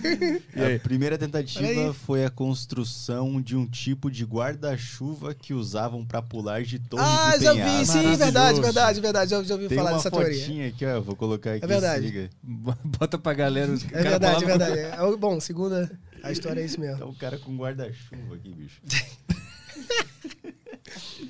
É muito Se louco. liga aí. Caralho, olha isso, mano. Ah, o cara, o, cara, o cara fez um desenho, assim. É, Isso aqui então. pode funcionar. O cara, o cara imaginou. Aí ele olhou pro escravo dele e falou: testa. é, tipo isso. É, em, Caraca. em 852. ah, 852? 852. Ó, em Córdoba, na Andaluzia. um Andaluzia? muçul- Ah, um muçulmano chamado Armen Firma ah, construiu asas para planar, segundo uma torre. Armen pousou com pequenos ferimentos, graças à sustentação. Ó, A sua asa, ele é, graças à sustentação que a asa conseguiu dar. Cara, foi o protótipo do 11 de setembro. caraca, Piadinha, isso. piadinha xenofóbica aqui, não pode. É, Não pode. Não pode, exato. Caralho, que loucura. O que mais que tem de, de informações aí? O Bom, primeiro isso. indício para o paraquedas verdadeiro vem do mundo ocidental que remonta ao período da Renascença. O projeto mais antigo do paraquedas aparece em um manuscrito anônimo da década de 19- 1470 na Itália renascentista, mostrando um homem livre pendurado segurando. Ah, é por causa de, é desse é, é esse desenho aqui. Ah, Um tá. Ah, homem tá. livre pendurado segurando um quadro de segurando um quadro de barra transversal conectada a uma Ah, cobertura cônica. Entendi. Então, muito tempo depois do. do, do, do- árabe. do- foi o é, árabe do- é, do muçulmano? muçulmano, Do muçulmano conseguir com sucesso, ele. Um 1400. anônimo desenhou isso aí. Tá. Caralho, que loucura. Foi tipo Sem, eu acho que- 500 anos depois. É, sem ter troca de informações também, né? Exato. Porque eu acho que Possivelmente, é. um- Caralho, que Muito doido. E aí, aqui e que- modernizou quando? Tem aqui um inventor aqui que é o, eu acho que ele é o cara reconhecido, que é o inventor Fausto Veranzio. Fausto Veranzio de 1551, morreu em 1617, da República de Veneza, ah, examinou o esboço de paraquedas de Da Vinci Ah, então foi isso. e aí partiu E morreu. Que... Aí que. é. Faleceu. e partiu para programar para programar um de seus próprios. Ah, manteve a moldura quadrada, mas substituiu a cobertura de um pedaço saliente. Aí é termo técnico. Mas é esse o cara, é o Fausto Veranzio. Foda. Vamos ver o que mais ele Pô, fez cara, aqui. A- Mas até virar uma mochila, que é um É? mistério também. Mas né? teve, ah, por exemplo, até eu estava falando com o Caio aí é, no começo, antes da gente começar aí, o- ele estava perguntando da galera mais famosa aí que tem paraquedista, né? Assim, no Brasil, na mídia. Eu comentei, tem um, um cara chamado Lu- Luigi Cane, ele, ele parece que ele fez, ele, ele, ele, ele, ele remontou esse projeto, tipo, ele, ele fez esse projeto aí de novo do, do Da Vinci, meio que, tipo, vou ver se essa coisa funciona. Aí ele, ele refez esse projeto e funcionou. Ele fez, realmente saiu na mídia aí, Foda. Luigi Cane, daí, e deu certo lá, é legal pra caramba. Então, é, tem a galera aí né, ainda que gosta dessas coisas, né, mais assim, históricas e projetos diferentes, né, e estão tentando é, recriar, né. Tem mais alguma coisa interessante aí? Ah, tem mais um desenho aqui do, do Veranzio. Vou mostrar aqui. Do, do projeto dele de paraquedas. Já era mochila ou não é ainda? Na- ainda na mochila. A mochila que é o mistério. Tem esse aqui, ó. Olha lá. Aí, Pronto, estamos de volta aí. Agradecer ao patrocínio do Estúdio PC É, pelos belos computadores. Ah, é- tem um diferencial que é a tela azul. A tela, azul- essa tela é boa, é, É. muito bonita. É muito legal. É um eu- design que- criado lá pelo, por Sim, eles. é, tem o tem o monitor de 144 Hz, tem um monitor de 200 e poucos Hz, tem aqui a CPU da tela azul. Você não precisa se preocupar com o monitor. A tela sempre vai estar azul. Azulzinha. Azulzinha como o céu que o Que nosso, o céu, que nosso amigo é? salta. A tela azul. E aí, tem, tem quantas pessoas agora? Temos 34 pessoas. aqui. Então, vamos valorizar as 34 pessoas que voltaram na parte 2, que quiseram voltar aqui, mesmo tendo caído na nossa live. E nós vamos responder questões. Nós temos uma pergunta por enquanto. É, acredito que uma aqui. Tá. Deixa eu dar uma olhada aqui. As 34 pessoas que estão aí na live, mandem questões, foda-se superchat. Não precisa mandar dinheiro. Só pergu- faz as perguntas aí. Tá, Vamos parar com essa cultura do superchat também, né? Vamos O, acabar? o pessoal quer ganhar muito dinheiro a, a troco de nada. Antigamente na rádio, os caras mandavam SMS. O cara ligava lá. O cara ligava pra falar. cara Hoje os ligava, caras ficam é cobrando. Ah, quer, quer participar do programa? Paga 50 reais. É uma... Caralho, o Superchat é a atitude mais arrogante do mundo. Vamos acabar com isso. Vamos ser o primeiro programa que não tem superchat. Você pode mandar sua pergunta, a gente seleciona as melhores e lê. Se você quiser mandar um superchat, manda de livre espontânea vontade. Vamos mudar agora? Vamos mudar. Vamos mudar. A gente vai ler o chat. Se a gente gostar do. Da pergunta a gente vai ler sem não, vamos cobrar fazer um nada. cara ligar aqui. Isso ia ser ótimo. Vamos- Não, eu vou dar um jeito. Isso ia ser eu, maravilhoso. vou, eu vou fazer isso pra semana que vem. Tem né? que criar um 0800, tá ligado? Isso aqui é um serviço pago. Ah, Studios Flow, meu amigo. Se o cara ligasse, ia ser foda, né? Vai, o cara vai ligar aqui e vai falar. Vai ter uns. Vamos, Mas- vamos fazer isso aí. Isso vai ser outra coisa, vai- ter a ligação também, mas falando sobre o chat ali especificamente, o cara que tá É. no YouTube, não vou mais cobrar. Se o cara quiser mandar um dinheiro, ele manda, mas a gente vai. Se a pergunta for boa, É, se Vamos a- ler. Se a pergunta for boa, a gente faz. a gente tem que começar a fazer agora revoluções cara na paga, cena. O cara paga 100 reais pra mandar uma pergunta. Ah, como que é a sensação de ver tudo lá de cima? É, não precisa. Porra, não precisa gastar foda. 100 reais. Exato. Vai de graça, É não tem aí. problema. Não precisamos de mais dinheiro, né? Tá, tá bem o negócio. Ah, mas falando em dinheiro, falando em dinheiro, o cara mandou. Ó, fu- isso, é, isso é aplicado a partir da semana que vem. Não, não, a partir de hoje. A partir de A hoje. revolução começa agora. Não, é porque eu fiz a. O cara mandou 5 doll aqui. Não, mas aí tá. O cara mandou 5 doll, aí eu fiz a conta aqui, o dólar tá 5 pila, 25 reais. 25 reais. Tá tudo certo, tá dentro do acordo. Mas ele mandou aqui a- o Alexandre Curti. Curti. Curti. Mandou aqui sua questão. Eu tô nessa vibe que ele estava na Espanha, meio perdido e sem o que fazer. Moro em São Francisco, Califórnia. Ah, você recomenda algo aqui ou amigos pra conhecer? peraí. Nossa senhora. Peraí, você recomenda algo aqui ou amigos pra começar? Abraço. Então, vamos lá. É, eu acho que é o seguinte: você tá num país, primeiro, que é, tem muito paraquedismo, sabe? É, é- é a meca, vamos dizer, do paraquedismo mundial. Eu acho que, principalmente em termos de equipamentos, cara, a maioria são, são equipamentos americanos, assim, os mais conhecidos e mais usados no mundo são equipamentos americanos. Então, o que não falta é a área de salto nos Estados Unidos, cara. Então, assim, eu diria que ah, se você tá nessa vibe, acho que vale muito a pena você procurar o, o, o Drop Zone, eh, que seria a área de saltos, Drop Zone, mais próximo da sua casa, da sua localidade aí, e você vai fazer um salto duplo, cara. Experimenta o salto duplo, ao invés de você chegar lá e falar assim, ah, eu vou fazer o curso como eu fiz. É, experimenta. Hoje em dia eu recomendo, sabe? Eu recomendo muito a todo mundo na vida experimentar uma vez na vida o salto duplo para ver como é que é a sensação de voar, de queda livre, tá?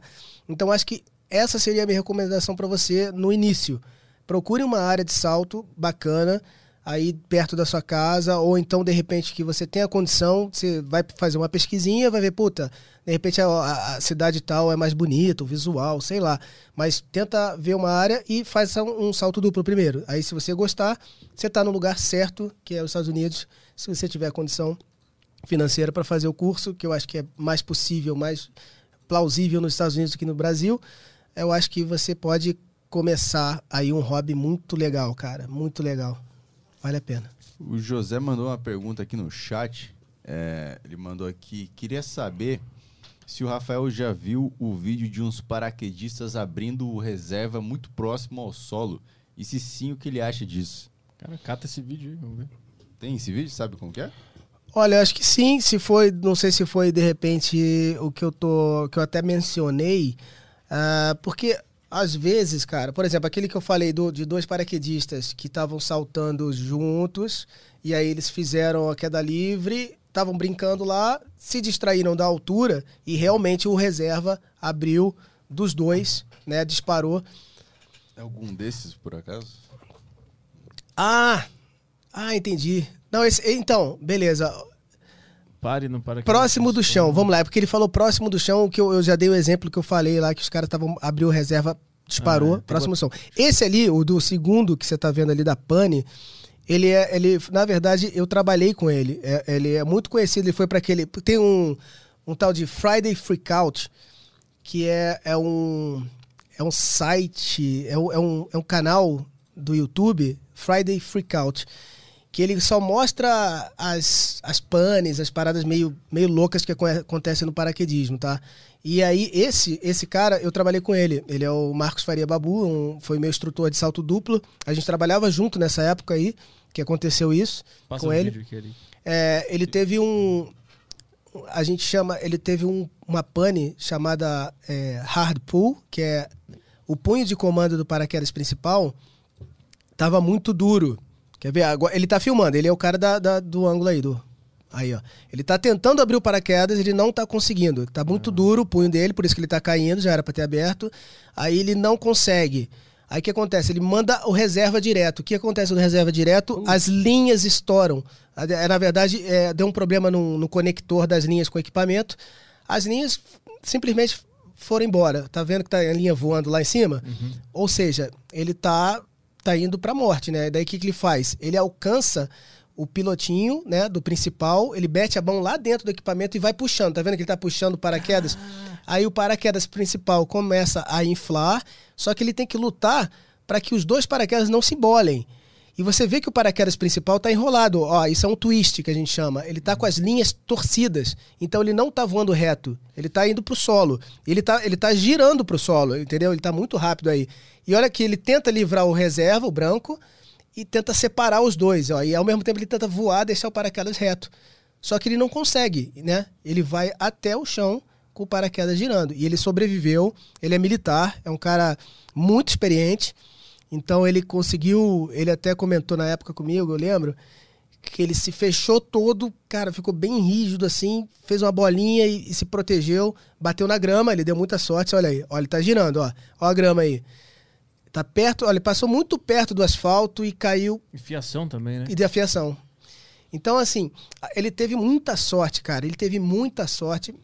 Primeiro, porque ah, ele tinha os dois paraquedas, eles servem como um arrasto, que a gente chama, né? Ou seja, ele tinha um pouquinho, ele tinha sustentação. Então, apesar de estar com as linhas torcidas, é, ele ainda conseguiu inflar o principal inteiro, o que já diminui um pouco a sua velocidade. Se ele tivesse, por exemplo, só com aquele reserva, provavelmente ele não, ele não ia sobreviver, cara. Então, assim, ele deu muita sorte que ele conseguiu extrair o paraquedas principal, que ele estava tendo problema, extraiu, inflou o paraquedas principal, só que inflou com as linhas torcidas. Então, porra, ele deu muitas. Assim, ele deu sorte por estar vivo e muito azar de. Mas naquela, naquelas condições é muito difícil, cara. Ninguém esperava, ninguém ia esperar que isso poderia acontecer com reserva, né, cara? Que é a nossa Mas ele- última, última chance. Mas ele, ele soltou o principal primeiro, aí ele viu que não funcionou e soltou o reserva. Então- o reserva cagou, ele, ele, recolhe- ele recuperou o principal. Foi Aí isso? que tá, ele tentou acionar o principal, só que o punho, aquele pilotinho que eu te falei, que Ah, ele, tá, tem, entendi. ele não, não saiu. Entendi. Ele, ele fica, ele fica dobradinho ali na, na, na parte de baixo do container, da mochila. Ele não conseguiu extrair, cara. Tava muito duro. Ele pegou um equipamento que não era dele. Putz. E esse sistema, esse pilotinho, ele tinha uma, uma trava que a gente chama, que a gente usa para o free fly, que é o free fly handle. Ele meio que trava de uma forma que você tem, tem que ter um jeito para ele tirar, porque você não, você não quer que ele abra, que ele, o pilotinho ele seja extraído em alta velocidade. Né? E o free fly você está caindo ali a mais de 300 km por hora, 350, e, e dependendo da velocidade e de como ele estiver é, alojado, ele pode ser extraído e você tem uma abertura prematura, uma abertura que você não quis que ele tivesse, e ele vai abrir, e vai abrir rápido, e vai dar uma porrada e vai te machucar. Então, é por isso que desenvolveram esse free fly handle para ele ser mais seguro em altas velocidades, que ele não possa ter, ah, não esteja propenso a uma abertura ah, ah, prematura.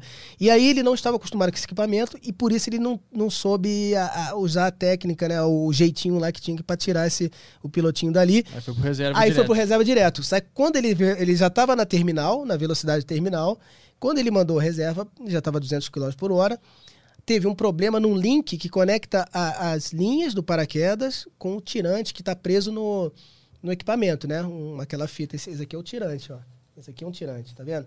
Então, eh, ele teve um problema nessa, nesses links conectores e eu acho que ele rompeu ou ele- estava ou meio, meio aberto. ou- a gente teve que averiguar lá e viu que era um problema no link lá. Só sei que esse link estourou e as linhas foram embora, cara. E aí o cara ficou com paraquedas completamente sem funcionalidade. e não serviu de quase de nada. Ele só serviu, na verdade, ali para um arrasto, um mais pano que tinha ali em cima, meio que deu uma diminuída na velocidade. Uhum. Então ele, deu, ele teve sorte que ele conseguiu separar os dois velames, o reserva e o principal, né? Eles não se embolaram mais e o principal ele ainda conseguiu inflar todo, embora com as torções na linha. Então ele veio girando, Caramba. porém um giro assim moderado, estava rápido, mas não a ponto de estar tá tão rápido dele ou ele perder a consciência, apagar, ou de realmente bater mais forte no chão. Então ele teve uma certa sorte que o paraquedas era um pouquinho, ele já é um paraquedas pequeno ali, uhum. mas ainda não era micro, não era tipo um paraquedas desse assim, mais de alta performance. Uhum. E esse paraquedas aqui provavelmente naquelas circunstâncias Putz. não ia rolar. Qual é aquele rolar. vídeo que a gente tá falando em off aqui que, que, que tinha a ver com a água, que tem um vídeo Boa, é é tá lá no meu Instagram, Pega cara. Vamos botar isso daí, cara. Do, do campeonato de SUP, de alta performance. É. O que, que, é campeonato de SUP? SUP, SUP é uma modalidade é, do paraquedismo que seria pouso de alta performance, tá? Então a gente basicamente sai, abaixa, vamos baixando, vamos descendo, descendo. Eu vou te falar quando, pode descer mais. Ah, ah, vai um pouquinho. Aí, não, não, pode ir mais. Foi mal. Não, tá lá em cima. Sobe, sobe, sobe, sobe. Aqui, parou, parou. Tá vendo? Aí, isso aí, é esse. Eu fiz um meme, né? Coloquei a musiquinha. Tá com. Tá com musiquinha, não? Tá com a musiquinha aqui. Ah, calma, deixa eu colocar aqui. Coloca aí. Então, o que acontece? A gente sai, é, antes de colocar o play aí rapidinho, só falar mais ou menos o que é o SUP. SUP é uma modalidade do paraquedismo de pouso de alta performance. É o que? É um paraquedas muito rápido, ele é pequeno, ele tem uma área pequena, por, portanto ele vem muito mais rápido para o solo. E a gente praticamente não faz queda livre. A gente sai do avião a mais ou menos uns 6 mil pés de altura, tá? É, seria quase a altura de comando do paraquedas depois da queda livre, né? Então a gente sai ali 5 mil pés, mais ou menos, sai, estabiliza e, e abre o paraquedas. Tem pouquíssimas, é, deu uns 5 segundos ali.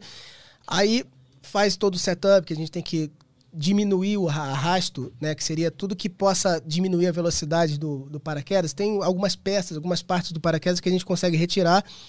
E aí a gente deixa o paraquedas full flight, totalmente é, é, o mais, máximo de performance que aquele paraquedas pode ter, né? Então é, ele vem bem rápido e a gente usa algumas técnicas para acelerar, vamos dizer assim, pegar mais velocidade, que seriam as curvas, né?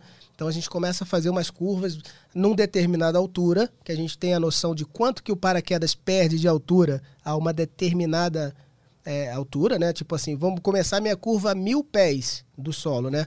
Aí eu faço uma curva de 450 graus, que seja. Aí é o tempo que ele dá para ele terminar a curva e estar tá rente ao solo. Então a gente faz tipo o SUP seria esse esse rasante que a gente dá com paraquedas a milhão por hora, entendeu? Muito próximo do solo e aí a gente consegue ter um, um avanço ali um, esse, esse, esse rasante muito com assim muito distância, com muita distância. Então você tem a velocidade, distância e precisão. São, você pode usar, é, você tem essas três modalidades dentro do SUP, que é o que acontece numa competição.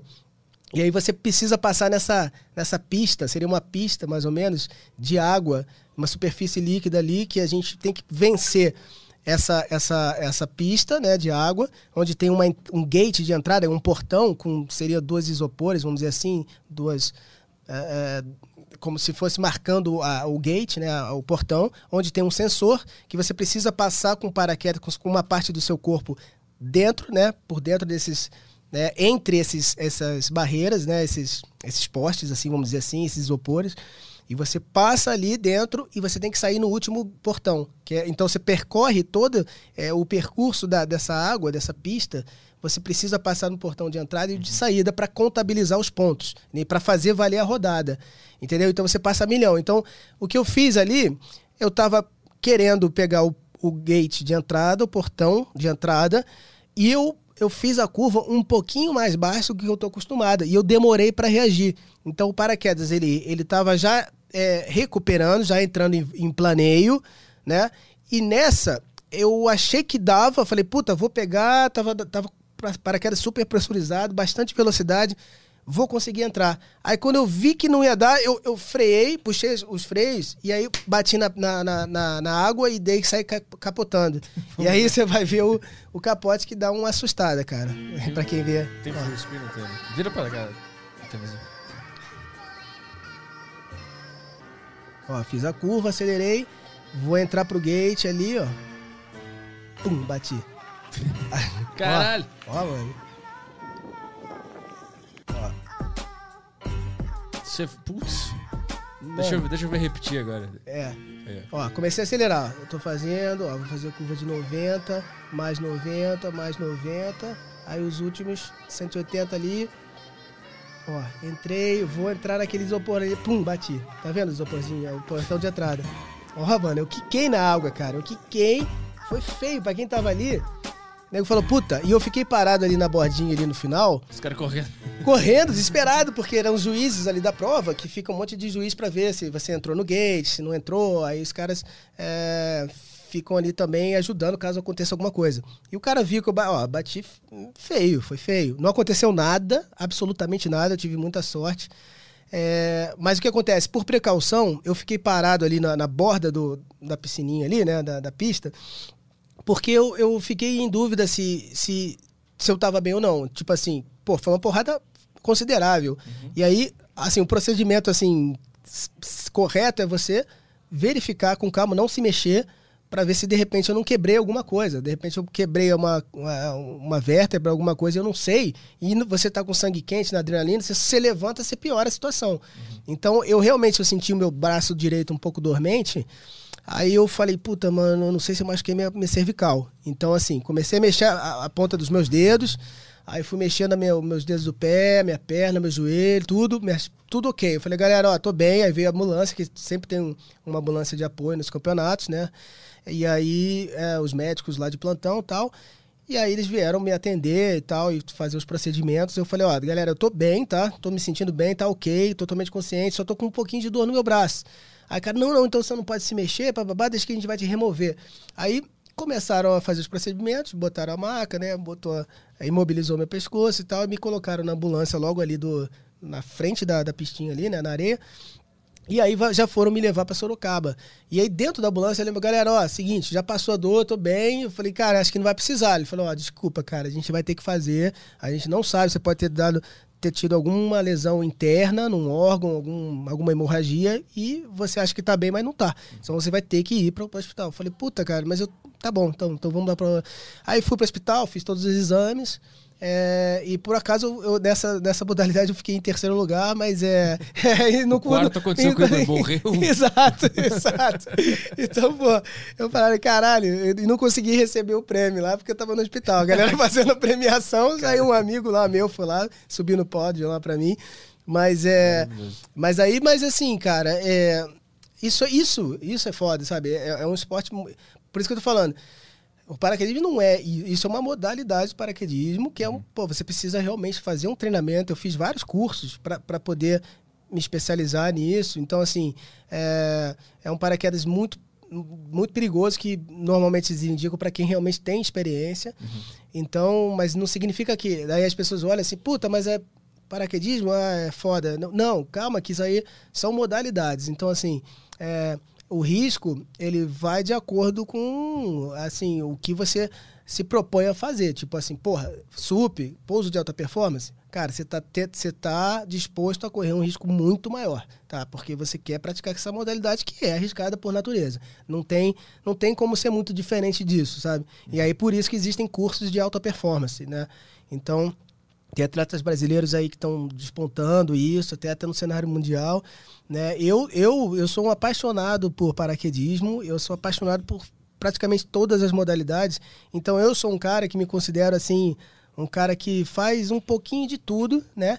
Mas eu não posso dizer assim que eu sou expert em, em, em nada disso, né? Então eu sou apenas um cara simplesmente muito apaixonado, que eu tenho vontade de fazer tudo e eu tento me aprimorar e sempre me investir nos meus treinamentos para fazer de forma segura, né? Então isso acontece, é, eu acho que faz parte, lógico que é, eu nunca tive uma crachada na minha vida, de vários saltos que eu fiz. Foi a primeira vez, cara, e foi na última rodada do campeonato, terceiro dia, foi o último salto do campeonato, tava cansado pra caralho. Não é desculpa, mas é, mas eu sei que isso pode acontecer. Não é uma coisa assim, caraca, já vi coisas muito piores, né? Muito piores. Acontece com pessoas que são campeões mundiais, assim, volte e meia os caras estão crachando. É normal da, normalidade, da, da, da modalidade você uhum. acontecer isso, né? Então, assim, eu tô preparada, sabe? Tipo assim, eu, eu sempre me preparo antes para fazer. Então, isso é muito importante. Existe. Qual é o preparo físico que tem que se manter Ai, todos os dias? Tu treina todos os dias? É, então, isso é legal. Eu lembro até que você comentou isso um pouco mais cedo sobre a questão psicológica, que tem um cara paraquedista que ele. ele é, o, o, João Tambor é um cara que desenvolveu, ele, ele é praticante de yoga, professor de yoga e tal. Então, ele, ele dá muita importância a isso, por essa questão de controle mental também e corporal. Então, é um cara que trouxe essa, essa, essa linha aí do. juntou yoga com pra, atividades físicas para te preparar especificamente para o paraquedismo. Hum. Isso é bem bacana. E agora, a sua, tua pergunta agora, respondendo, é uma coisa que, sim, acho que o quanto mais preparo físico você tiver, melhor, porque você tá é desgastante, é desgastante também fisicamente, não tanto assim, quanto você não precisa ser atleta físico assim de tipo malhar para praticar paraquedismo. Tem um monte de gente que é sedentária, gordo que vai lá e salta, tudo bem, porque assim, o, o problema é você fazer assim esses tipos de atividades que demandam um pouco mais de esforço porque é, é, alta performance. Então você meio que tem que estar tá minimamente preparado fisicamente, tá? E tu faz é. o que? Treino de mobilidade? Treino, não, aí é mais é cardio, cardio mesmo. É, você tem que estar tá bem de condicionamento físico. Não pode realmente, assim, o ideal é você não, não tá muito acima do peso, né? O peso também influencia muito na, nesse tipo de modalidade com a questão da carga lar, que é o wing load que a gente chama. É a relação da área do, do, do velame, do tamanho do seu paraquedas, do velame, é, com o peso do paraquedista e do equipamento, né?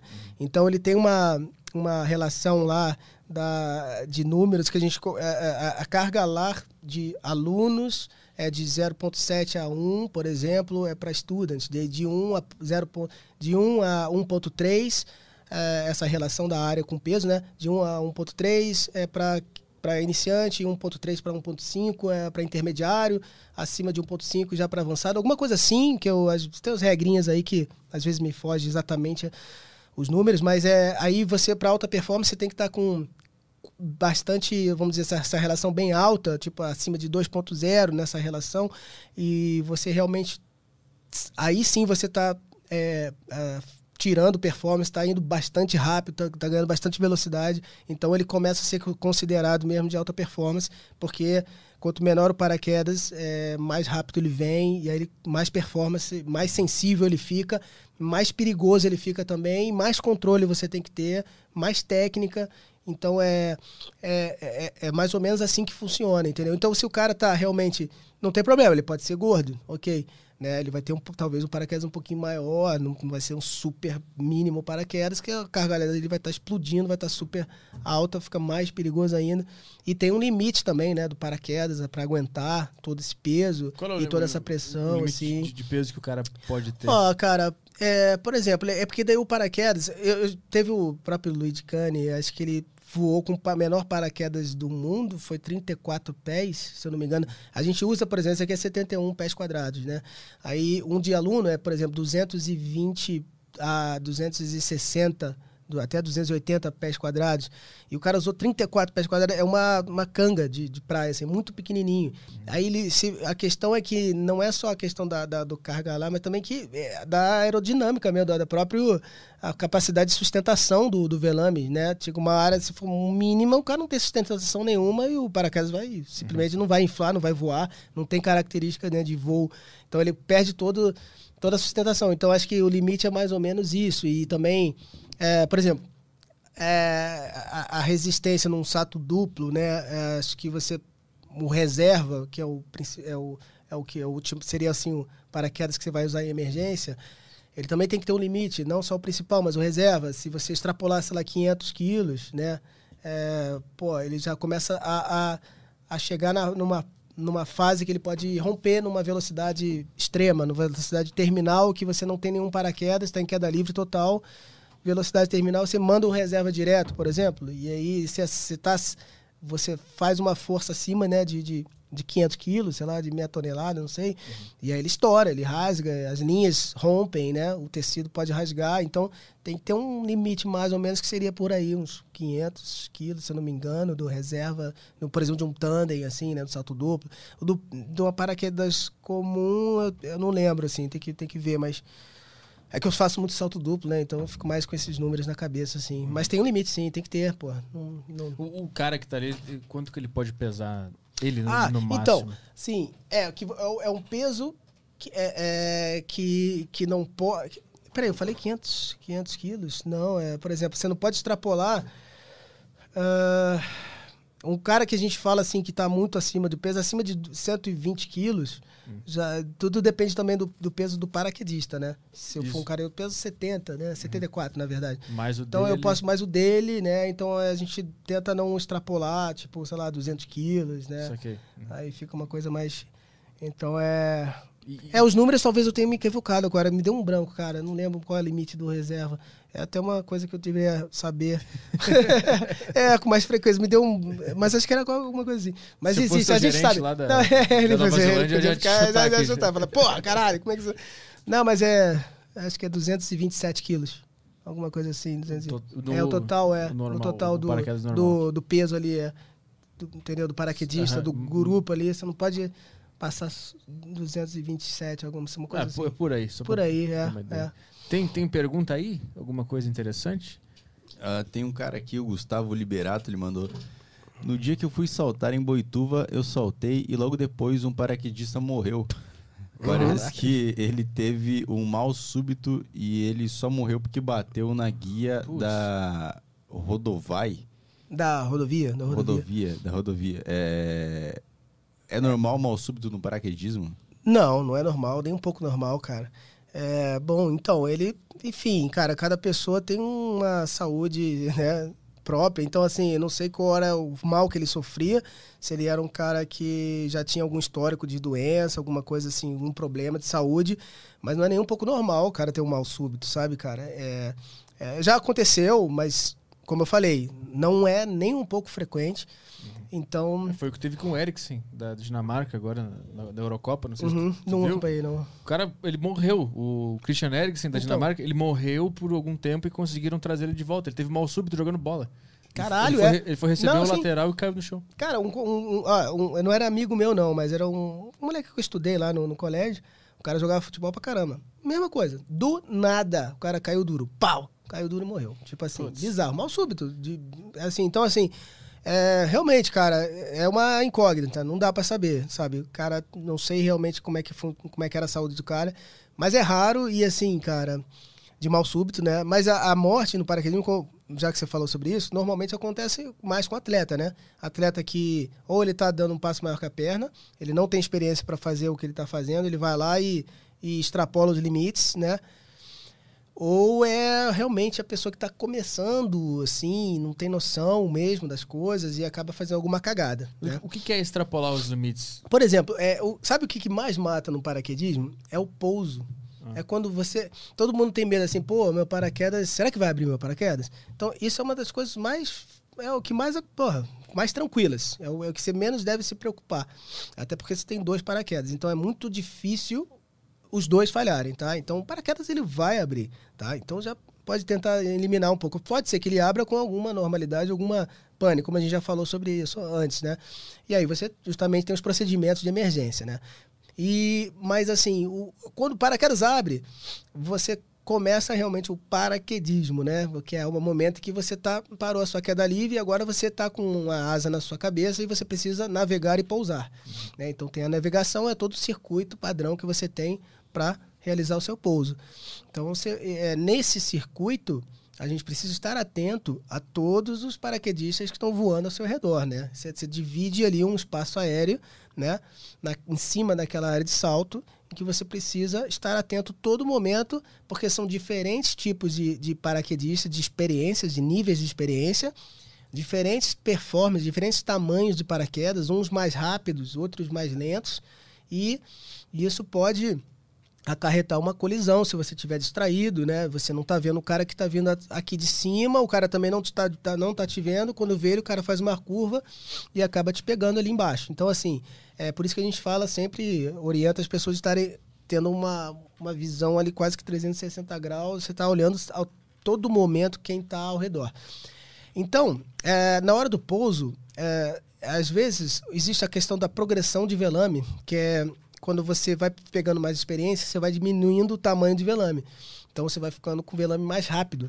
Né? Então, é, não só porque às vezes é bom você realmente, é, numa situação de vento forte, por exemplo, você não vai. A sua carreira de atleta ou de, né, de profissional, seja o que for, de atleta de paraquedismo, você não vai ficar o, o resto da vida com paraquedas students, que é muito grande, aí com vento forte, acabou, você vai, vai, vai voar para trás. Né? Então você vai pegando experiência, você pode diminuir o tamanho desse paraquedas, chegar mais rápido, é, enfrentar essas condições de vento um pouco mais fortes, fica até mais seguro para você pousar dentro da área mesmo, né? que é uma área determinada no solo lá, que a gente tem a, a área específica para pouso, né? toda a área de salto. Então, é, essa progressão, às vezes os caras aceleram e pegam um velame que eles não têm muita experiência uhum. para voar, para pilotar aquele velame e acaba fazendo o que a gente chama de curva baixa. Então isso é o que mais mata no paraquedismo, é a tal da curva baixa, que a gente sempre fala e é o, é o terror da, da, da galera, que é justamente quando você faz uma curva para aproximação final e você está muito baixo e não dá tempo dele recuperar. O paraquedas ele tem um arco de recuperação natural dele, né? Se eu porque ele tem os tirantes da frente e os dianteiros. São as linhas que conectam o paraquedas, né? Na frente e o de trás, assim, do meio para frente, do meio para trás. É um grupo de linhas, né? E se eu puxar aqui o tirante da frente, ele vai mudar o ângulo de ataque, correto? Ele vai, ele vai querer afundar, ele vai afundar, vai pegar mais velocidade. Aí, se você soltar, ele vai querer vum, voar no, no, no pitch, no ângulo natural dele. Né? Ele está sempre um pouco picado, um pouco mais para baixo, para ir para baixo, paraquedas, né? E tem mais é, penetração no vento. Né? Então, ele, ele mergulha e se você não soltar a tempo, né? Ou fizer uma curva que ele também afunda, perde altura, a tempo de recuperar para o pouso, você vai bater no solo muito rápido. Vai mergulhar, vai mergulhar muito forte, vai uhum. bater no chão e vai se quebrar todo e aí que morre gente pra caramba. Essa é a causa é. mais. Essa é a máxima, é a causa que mais matou no paraquedismo, na história do paraquedismo mundial, é curva baixa, cara. Por incrível que pareça. Não é, é porque o para, falhou paraquedas. Não é porque o cara. É, é muito louco, né? Interessante porque é na parte mais confortável, onde o cara tá mais. Acabou, já, já cheguei, vamos embora. Perfeito, irmão. Isso que é foda, porque o cara, assim, passou tudo que ele acha que era o terror, que era a queda livre, o paraquedas funcionou, abriu, falou, puta, salvou minha vida, que beleza. Uhum. Aí, pô, o cara só precisa pousar e ele dá um mole desse, faz uma curva baixa e morre, entendeu? Uhum. Ou se quebra, ou fica paraplégico.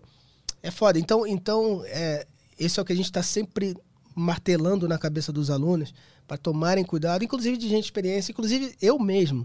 Eu, isso aí, porque eu fiz, não, não foi exatamente uma curva baixa, né, naquele exemplo que eu botei, é, porque ele, ele recuperou, só que ele, ele afundou mais. Uma característica também do velame é uma falta de reação minha, que podia ter antecipado um pouco a curva, abortado mais para cima.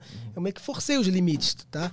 Mas eu não, não bati de, fazendo a curva, né? Então, assim, é, isso acontece, cara. O cara faz a curva, perde a noção da altura, ele não tem experiência, ele não testa o paraquedas lá em cima, ele não está calculando quanto que o paraquedas perde de altura, e ele, um erro de julgamento mesmo, só no olhômetro aqui, falei, ah, acho que eu vou virar aqui, e nessa ele, esse mais, uhum. se, se quebra. Então é isso, cara, normalmente, uh, inf é, infelizmente, continua acontecendo, continua acontecendo. Tem mais, mais alguma questão? Quero saber se o, o clima é claro que chuva é, deve ser impossível, mas Sim, é, frio e é calor é, é uma coisa que tem alguma diferença? Tem, tem. Total. O, a chuva, a gente não salta em chuva porque não é agradável e danifica também, né? A chuva ela vai danificando o tecido, o equipamento. Então, pô, você vai molhar o equipamento todo, não tem necessidade, não, a visibilidade fica ruim, machuca. Eu já, já, eu já saltei assim, tipo assim, você tá numa condição que a, a chuva tá meio perto, mas você ainda beleza, tá, tá ok, na, em cima da área tá legal, mas de repente a chuva, quando você tá numa hora do lançamento, a nuvem vem, chega e acaba chovendo ali onde você tá saltando. E aí, cara, esses pingos, cara, puta, parece picada de abelha, cara. Machuca pra caraca. Você fica todo marcado mesmo. Cara, você tá a 200 km, aqueles pingos vão, vão ficando. É que nem picada de abelha, sem brincadeira, cara. Você fica todo marcado. Eu já vi passageiras chegar toda. ou, é, passageiros em geral, né? É, chegarem completamente assim. Teve uma menina, cara, que ficou, cara, de- deformou a cara da menina, assim, ficou bem, bem inchado, assim, ficou feio o negócio, cara, ficou feio. É, então, assim, não é, não tem, como- não tem por que você saltar na, na, na chuva, né? Então, é, condição de que, é, quente, né, normalmente fica, dependendo, né, ele fica mais, fica mais turbulento o vento também, né? na hora de pousar, principalmente, não é muito legal, né?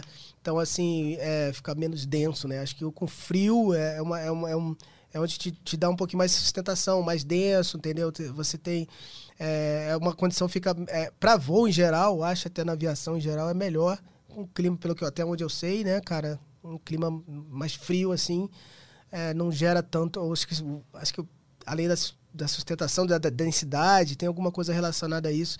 Tem mais. É melhor para você pousar, por exemplo, decolar e tal. Não tem tanta é, turbulência que pode gerar pelo calor ali que sobe e tal. E, e gera as térmicas, né? Que podem complicar um pouco na, no desempenho né, do, do paraquedas. Louco, porque a hora que eu tava pensando, a hora que estavam conversando, eu pensei no. Gente que passa mal quando, quando pula. Vocês chegaram a conversar sobre isso? Ah, cara, Chegaram a falar sobre isso agora? É, se passar mal no, no- Não, então, cara, já rolou assim de, por exemplo, você ah, abrir o paraquedas e é muito comum no salto duplo, por exemplo, você fazer umas coisinhas mais assim, mais eh, emocionantes pro passageiro ali, que a gente abre o paraquedas, a gente faz umas curvas, né, de uns espirais, Aham. aí vai acelerando, vai acelerando, vai sentindo aquela for força G ali, Ah, Aí o cara começa a passar mal aí desmaia. Entendeu? E vo, ou vomita. Já- já vomita, cara, eu tomei muita vomitada na cara. É nojento, irmão, é nojento. Não, eu uso capacete normal, porque eu gosto do altímetro sonoro também.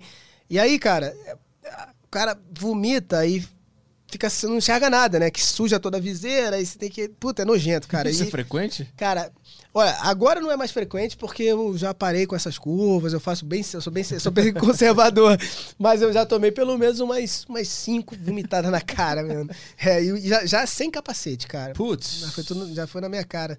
Nojento, é bem nojento. Ou então um catarro, cara. O cara tá voando. Nossa, cara, sério. Assim, é, é- é nojento, é nojento. Catarro que vai subindo, aí vai na tua cara, brother. E aí, puta, mano, nojento demais. Ou, ou no capacete, né? Fica tudo verde, assim, pá. É bem nojento, E, cara. e como é que é chegar lá embaixo depois do cara ter vomitado? Rola um- uma vergonha do cara? Rola total, total, total. O cara já pede, ele já, ele já, olha, ele já vomita, já quase que pedindo desculpa ao mesmo tempo. Sabe, cara, "Ô, desculpa, desculpa. ó, Aí um caralho, é, exato, exatamente. Não, fala o cara que vomitou, cara. Eu não entendi, o cara, o cara fez pra cima. Eu nunca vi isso. Normalmente o cara faz pra baixo, né? Tipo, assim, vou vomitar, baixa a cabeça. O cara levantou e foi tudo em cima, cara, tudo em cima de mim. Eu falei, caralho, filha da mãe, brother. O cara não teve a reação de botar a cabeça pra baixo. Aí, enfim, cara, a gente tem até uma sacolinha, a gente usa um saquinho, né, pra, pra vômito, né? Mas às vezes não dá tempo, o cara não, ele não te avisa. Vomitar no saquinho voando. Voando, bota, bota ali, ó, e vomita. Joga. Já... Cara, a casa de uma assim, véia. né? Caralho, imagina. A véia fazendo almoço, cai Foda, na janela né? um Pá, saco um de... saquinho ali, um tempero a mais.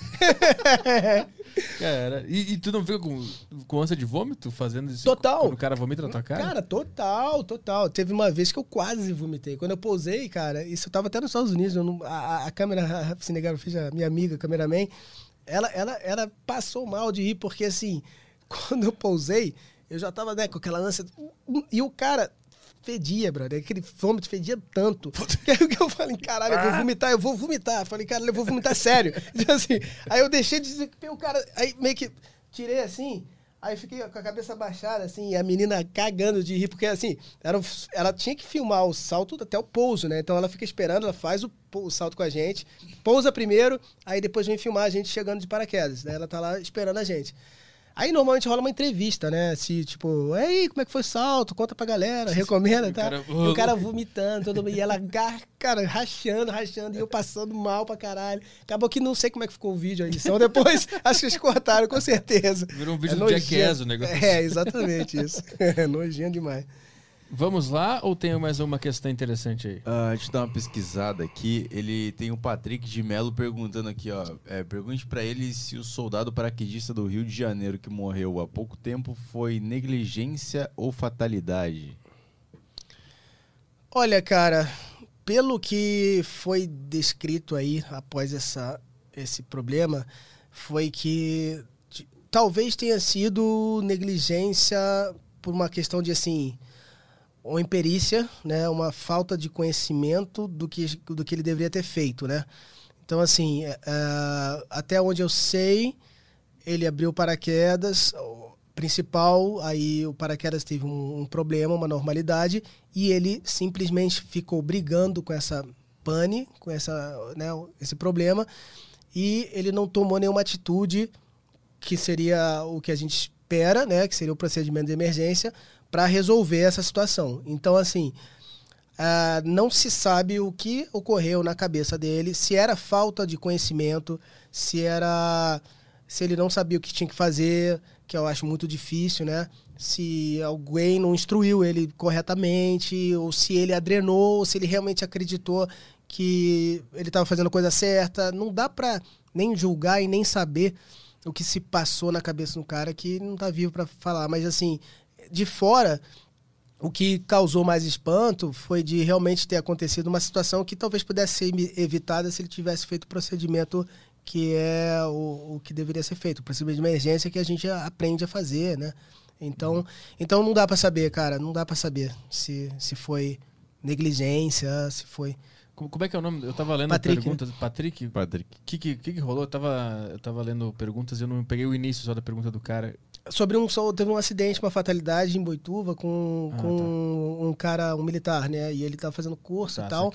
E aí é, aconteceu esse problema e ele foi até o solo e bateu. Se for a mesma, tá, Patrick? Eu não sei se você tá perguntando isso. Mas pelo que eu sei, teve sim um militar que, que, que morreu por causa disso, de um problema que ele foi girando com o paraquedas principal. Sabe aquele vídeo que a gente mostrou ali, primeiro, do, do, meu amigo, instrutor, que ele lutou com. Então, é, foi mais ou menos aquilo. Só que não tinha um reserva. Que... Parece que o reserva foi. Acho que foi acionado logo muito próximo do chão. Eu não sei direito, tá? Eu só sei que não dá para eu te dizer com certeza o que eu o que, o que foi, tá? Mas é, é isso. Tem uma pergunta do José que ele, ele mandou aqui. Uh, como eu posso saber se o instrutor está apto a fazer o salto com outra pessoa? Existe algum certificado ou órgão que regulamenta isso? Sim, a gente tem. A, a gente segue as regras da Confederação Brasileira de Paraquedismo, que é a principal, apesar de ter outras associações, outras confederações. Na verdade, temos a Associação Brasileira de Paraquedismo, Confederação Brasileira, aí aqui é válido também a, a americana, a USPA, temos a Abra agora, uma nova associação. Enfim, a gente segue sim. É, o paraquedista ele tem que estar, tá, o instrutor ele tem que estar tá afiliado a alguma associação, né? E a mais antiga, a mais conhecida é a Confederação Brasileira. Então, assim, é a que está mais tempo né, regulamentando o esporte no Brasil. Então, é, eu diria que seria talvez a mais a que tem mais experiência aí e tal em, nessa questão. E, e a gente precisa estar é, regularizado é, de acordo com essas confederação, né? Eu tenho que renovar minha licença anualmente, né? Eu tenho que fazer o exame, eles exigem exame toxicológico, é, também, bom, exame médico, né? Então tem que ter tá sempre é o certificado médico aeronáutico que a gente precisa ter. Psicológico também tem que ter. O psicológico, por incrível que pareça, não não tem nenhuma avaliação, o que eu também acho meio estranho, né? Tipo assim. Você vai, é, vai que o cara tá mal. Vai que o cara tá bem, sabe? De repente o cara tá mal, tá num quer dia. terminar a vida dele. É, não dá para controlar, né, cara? Você é. pensa assim, tipo, ah, beleza, o cara faz exame toxicológico, aí é aprovado, aí tem que fazer isso só no ano que vem, e o resto do ano ele tá ali usando é, drogas e saltando, essa, né? Aí, pô, de repente o cara tem vários problemas psicológicos e tá lá saltando também, só porque ele tá é, legalizado, né? Tá, tá, uhum. tá com as licenças válidas. Então, é um fator humano ali que é difícil de você controlar, é. a não ser que você esteja no embarque todo dia, toda a decolagem, você tá com alguém é. ali, tipo, né? Aí ia ser chato, né? Ia ser meio todo, chato, meio, meio improvável, meio, meio difícil de controlar, meio de fazer isso para é. todos. Cara, a gente faz.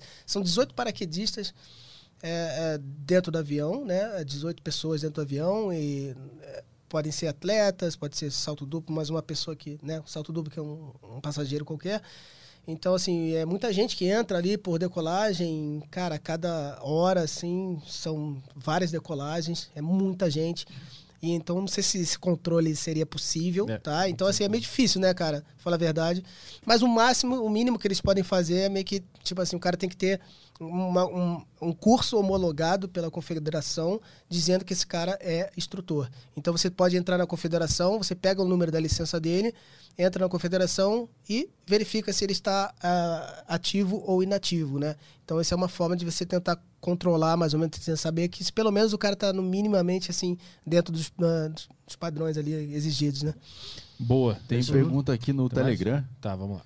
É, o Luca mandou aqui, boa tarde a todos. Se os dois paraquedas falharem e o cara morrer, a empresa que faz, paraquedas, que faz o paraquedas tem que pagar algo à Hum, família? Não, não, isso eles são bem claros. Aí existe uma, é, assim, de- de- não sei dizer qual seria, mas quando ele vende, o, o fabricante vende o equipamento, ele deixa bem claro para quem está comprando que eles, eles estão isentos dessa, dessa responsabilidade, a não ser que você mostre, você consiga comprovar que foi um erro é, De fabricação. de fabricação.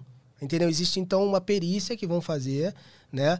Então, a princípio, é isso. Você tem que fazer uma perícia, vai levar para um técnico, aí ele vai ver, olha, não, não foi erro de fabricação, ele estava em perfeitas condições de, de uso, pode ter sido um erro é, humano de montagem do equipamento, o cara que montou errado, ou o cara que realmente fez uma cagada, né? Então, assim, é, mas dizer que foi um erro, assim, culpar logo de primeira o fabricante, eu acho difícil. Vai ter que fazer isso aí, essa investigação, né, uma perícia, e aí a gente vai levar para um técnico, né, e ele vai analisar isso junto né, com os órgãos públicos lá e vamos ver. E pra saltar também tem que assinar um termo? Sim, em termos de responsabilidade, ele vai ter que, o cara que vai fazer, um, por exemplo, salto duplo ou curso, eh, ele precisa eh, preencher o ter, termo de responsabilidade, eh, de que também é, é normalmente um exame eh, médico básico, assim, só para dizer que você está apto a atividades físicas, eh, né, esportivas, né? Então, se não tem nenhum problema de saúde, né, nenhuma doença, nenhuma algo que possa restringir de repente o, os seus movimentos. Então tem um tem um terminho que você tem que preencher assim, entendeu? É. Tem uma pergunta aqui do Wesley aqui no Telegram. É, fala Rafael, Petri Caio. Rafael, você acha que inconscientemente o seu corpo acredita que pode morrer durante a queda livre e libera hormônios relacionados a esse momento? Hum. Sente algo nesse sentido? Como é observar isso? Com a quantidade de saltos, essa sensa- essas sensações diminuem? Então, é, pode ser que sim. é, eu acho que é, o que acontece é essa questão da a, a- a sensação da adrenalina. Vamos dizer, por exemplo, a adrenalina é muito comum, né? A gente sentir adrenalina nesses esportes. Então, ela, de fato, quando você faz isso repetidamente, no caso do paraquedismo, faço isso todo dia por trabalho, a adrenalina, ela vai baixando sim. Ela, eu vou sentindo menos adrenalina. É uma coisa que vai ficando mais natural no meu corpo. Mas essa sensação é, de, de repente, é, ter algo a mais que, talvez por essa questão de, é, sei lá, vamos supor, é, uma situação de emergência, uma, o que eu vejo um problema que pode ser sério, eu acho que aí sim vai, vai despertar alguma outra substância, sei lá, eu acho que os nossos sentidos mesmo de alerta vão ficar muito mais é, exacerbados a ponto de, de realmente eu sentir isso uma, uma, uma, uma- a emine- a eminência, assim, vamos dizer, de, um, de quem sabe uma morte, né? Então, tipo, caralho, será que eu vou. Né? Tipo, eu tenho que resolver isso, aquela sensação de caralho, que porra é essa? Então, acho que nesse momento é o único momento que eu sinto isso, né? De, De de, emergência. de emergência. É o momento que eu falo, caralho, agora sim, agora eu senti que uma coisa diferente. Mas no dia a dia, num salto é, Rotineiro. rotineiro, não sinto nada disso, não, cara. Agora, por exemplo, no base jump, já começa a se aproximar mais a, isso- a essa sensação, porque ela, ela é quase que, assim, é, a, a- adrenalina está muito mais forte, né? Porque eu sei que o buraco é mais embaixo, o base jump é muito mais perigoso, então, assim, o perigo está mais presente, né? O risco de morte está mais presente no base jump do que no paraquedismo, para mim. Então, eu acho que aí eu, eu- eu- esses sentidos estão muito mais aflorados, assim, de caraca, tem que tenho que prestar bem atenção nisso, eu tenho que ficar muito atento. E é o momento no base que justamente eu tenho que me concentrar ao máximo para fazer. Parece que esquece de tudo que está ao redor, cara. É, não penso em nada, eu só penso naquele momento. Eu estou 100% presente naquele momento para realizar aquele salto. Nada. Até nem gosto que a galera fique falando muito no, no exit point, muita conversa, ou querer tirar atenção, porque é aquele momento que você falou. É até um preparo espiritual ali que eu falei, mano, eu tenho que me concentrar, que eu não posso errar, e eu não, eu não, não sabe? Tudo que eu, qualquer erro pode ser fatal. Uhum. E aí eu sim, eu sinto isso. É. Boa. O que mais tem? Fechou? Então uhum. vamos lá? Vamos embora?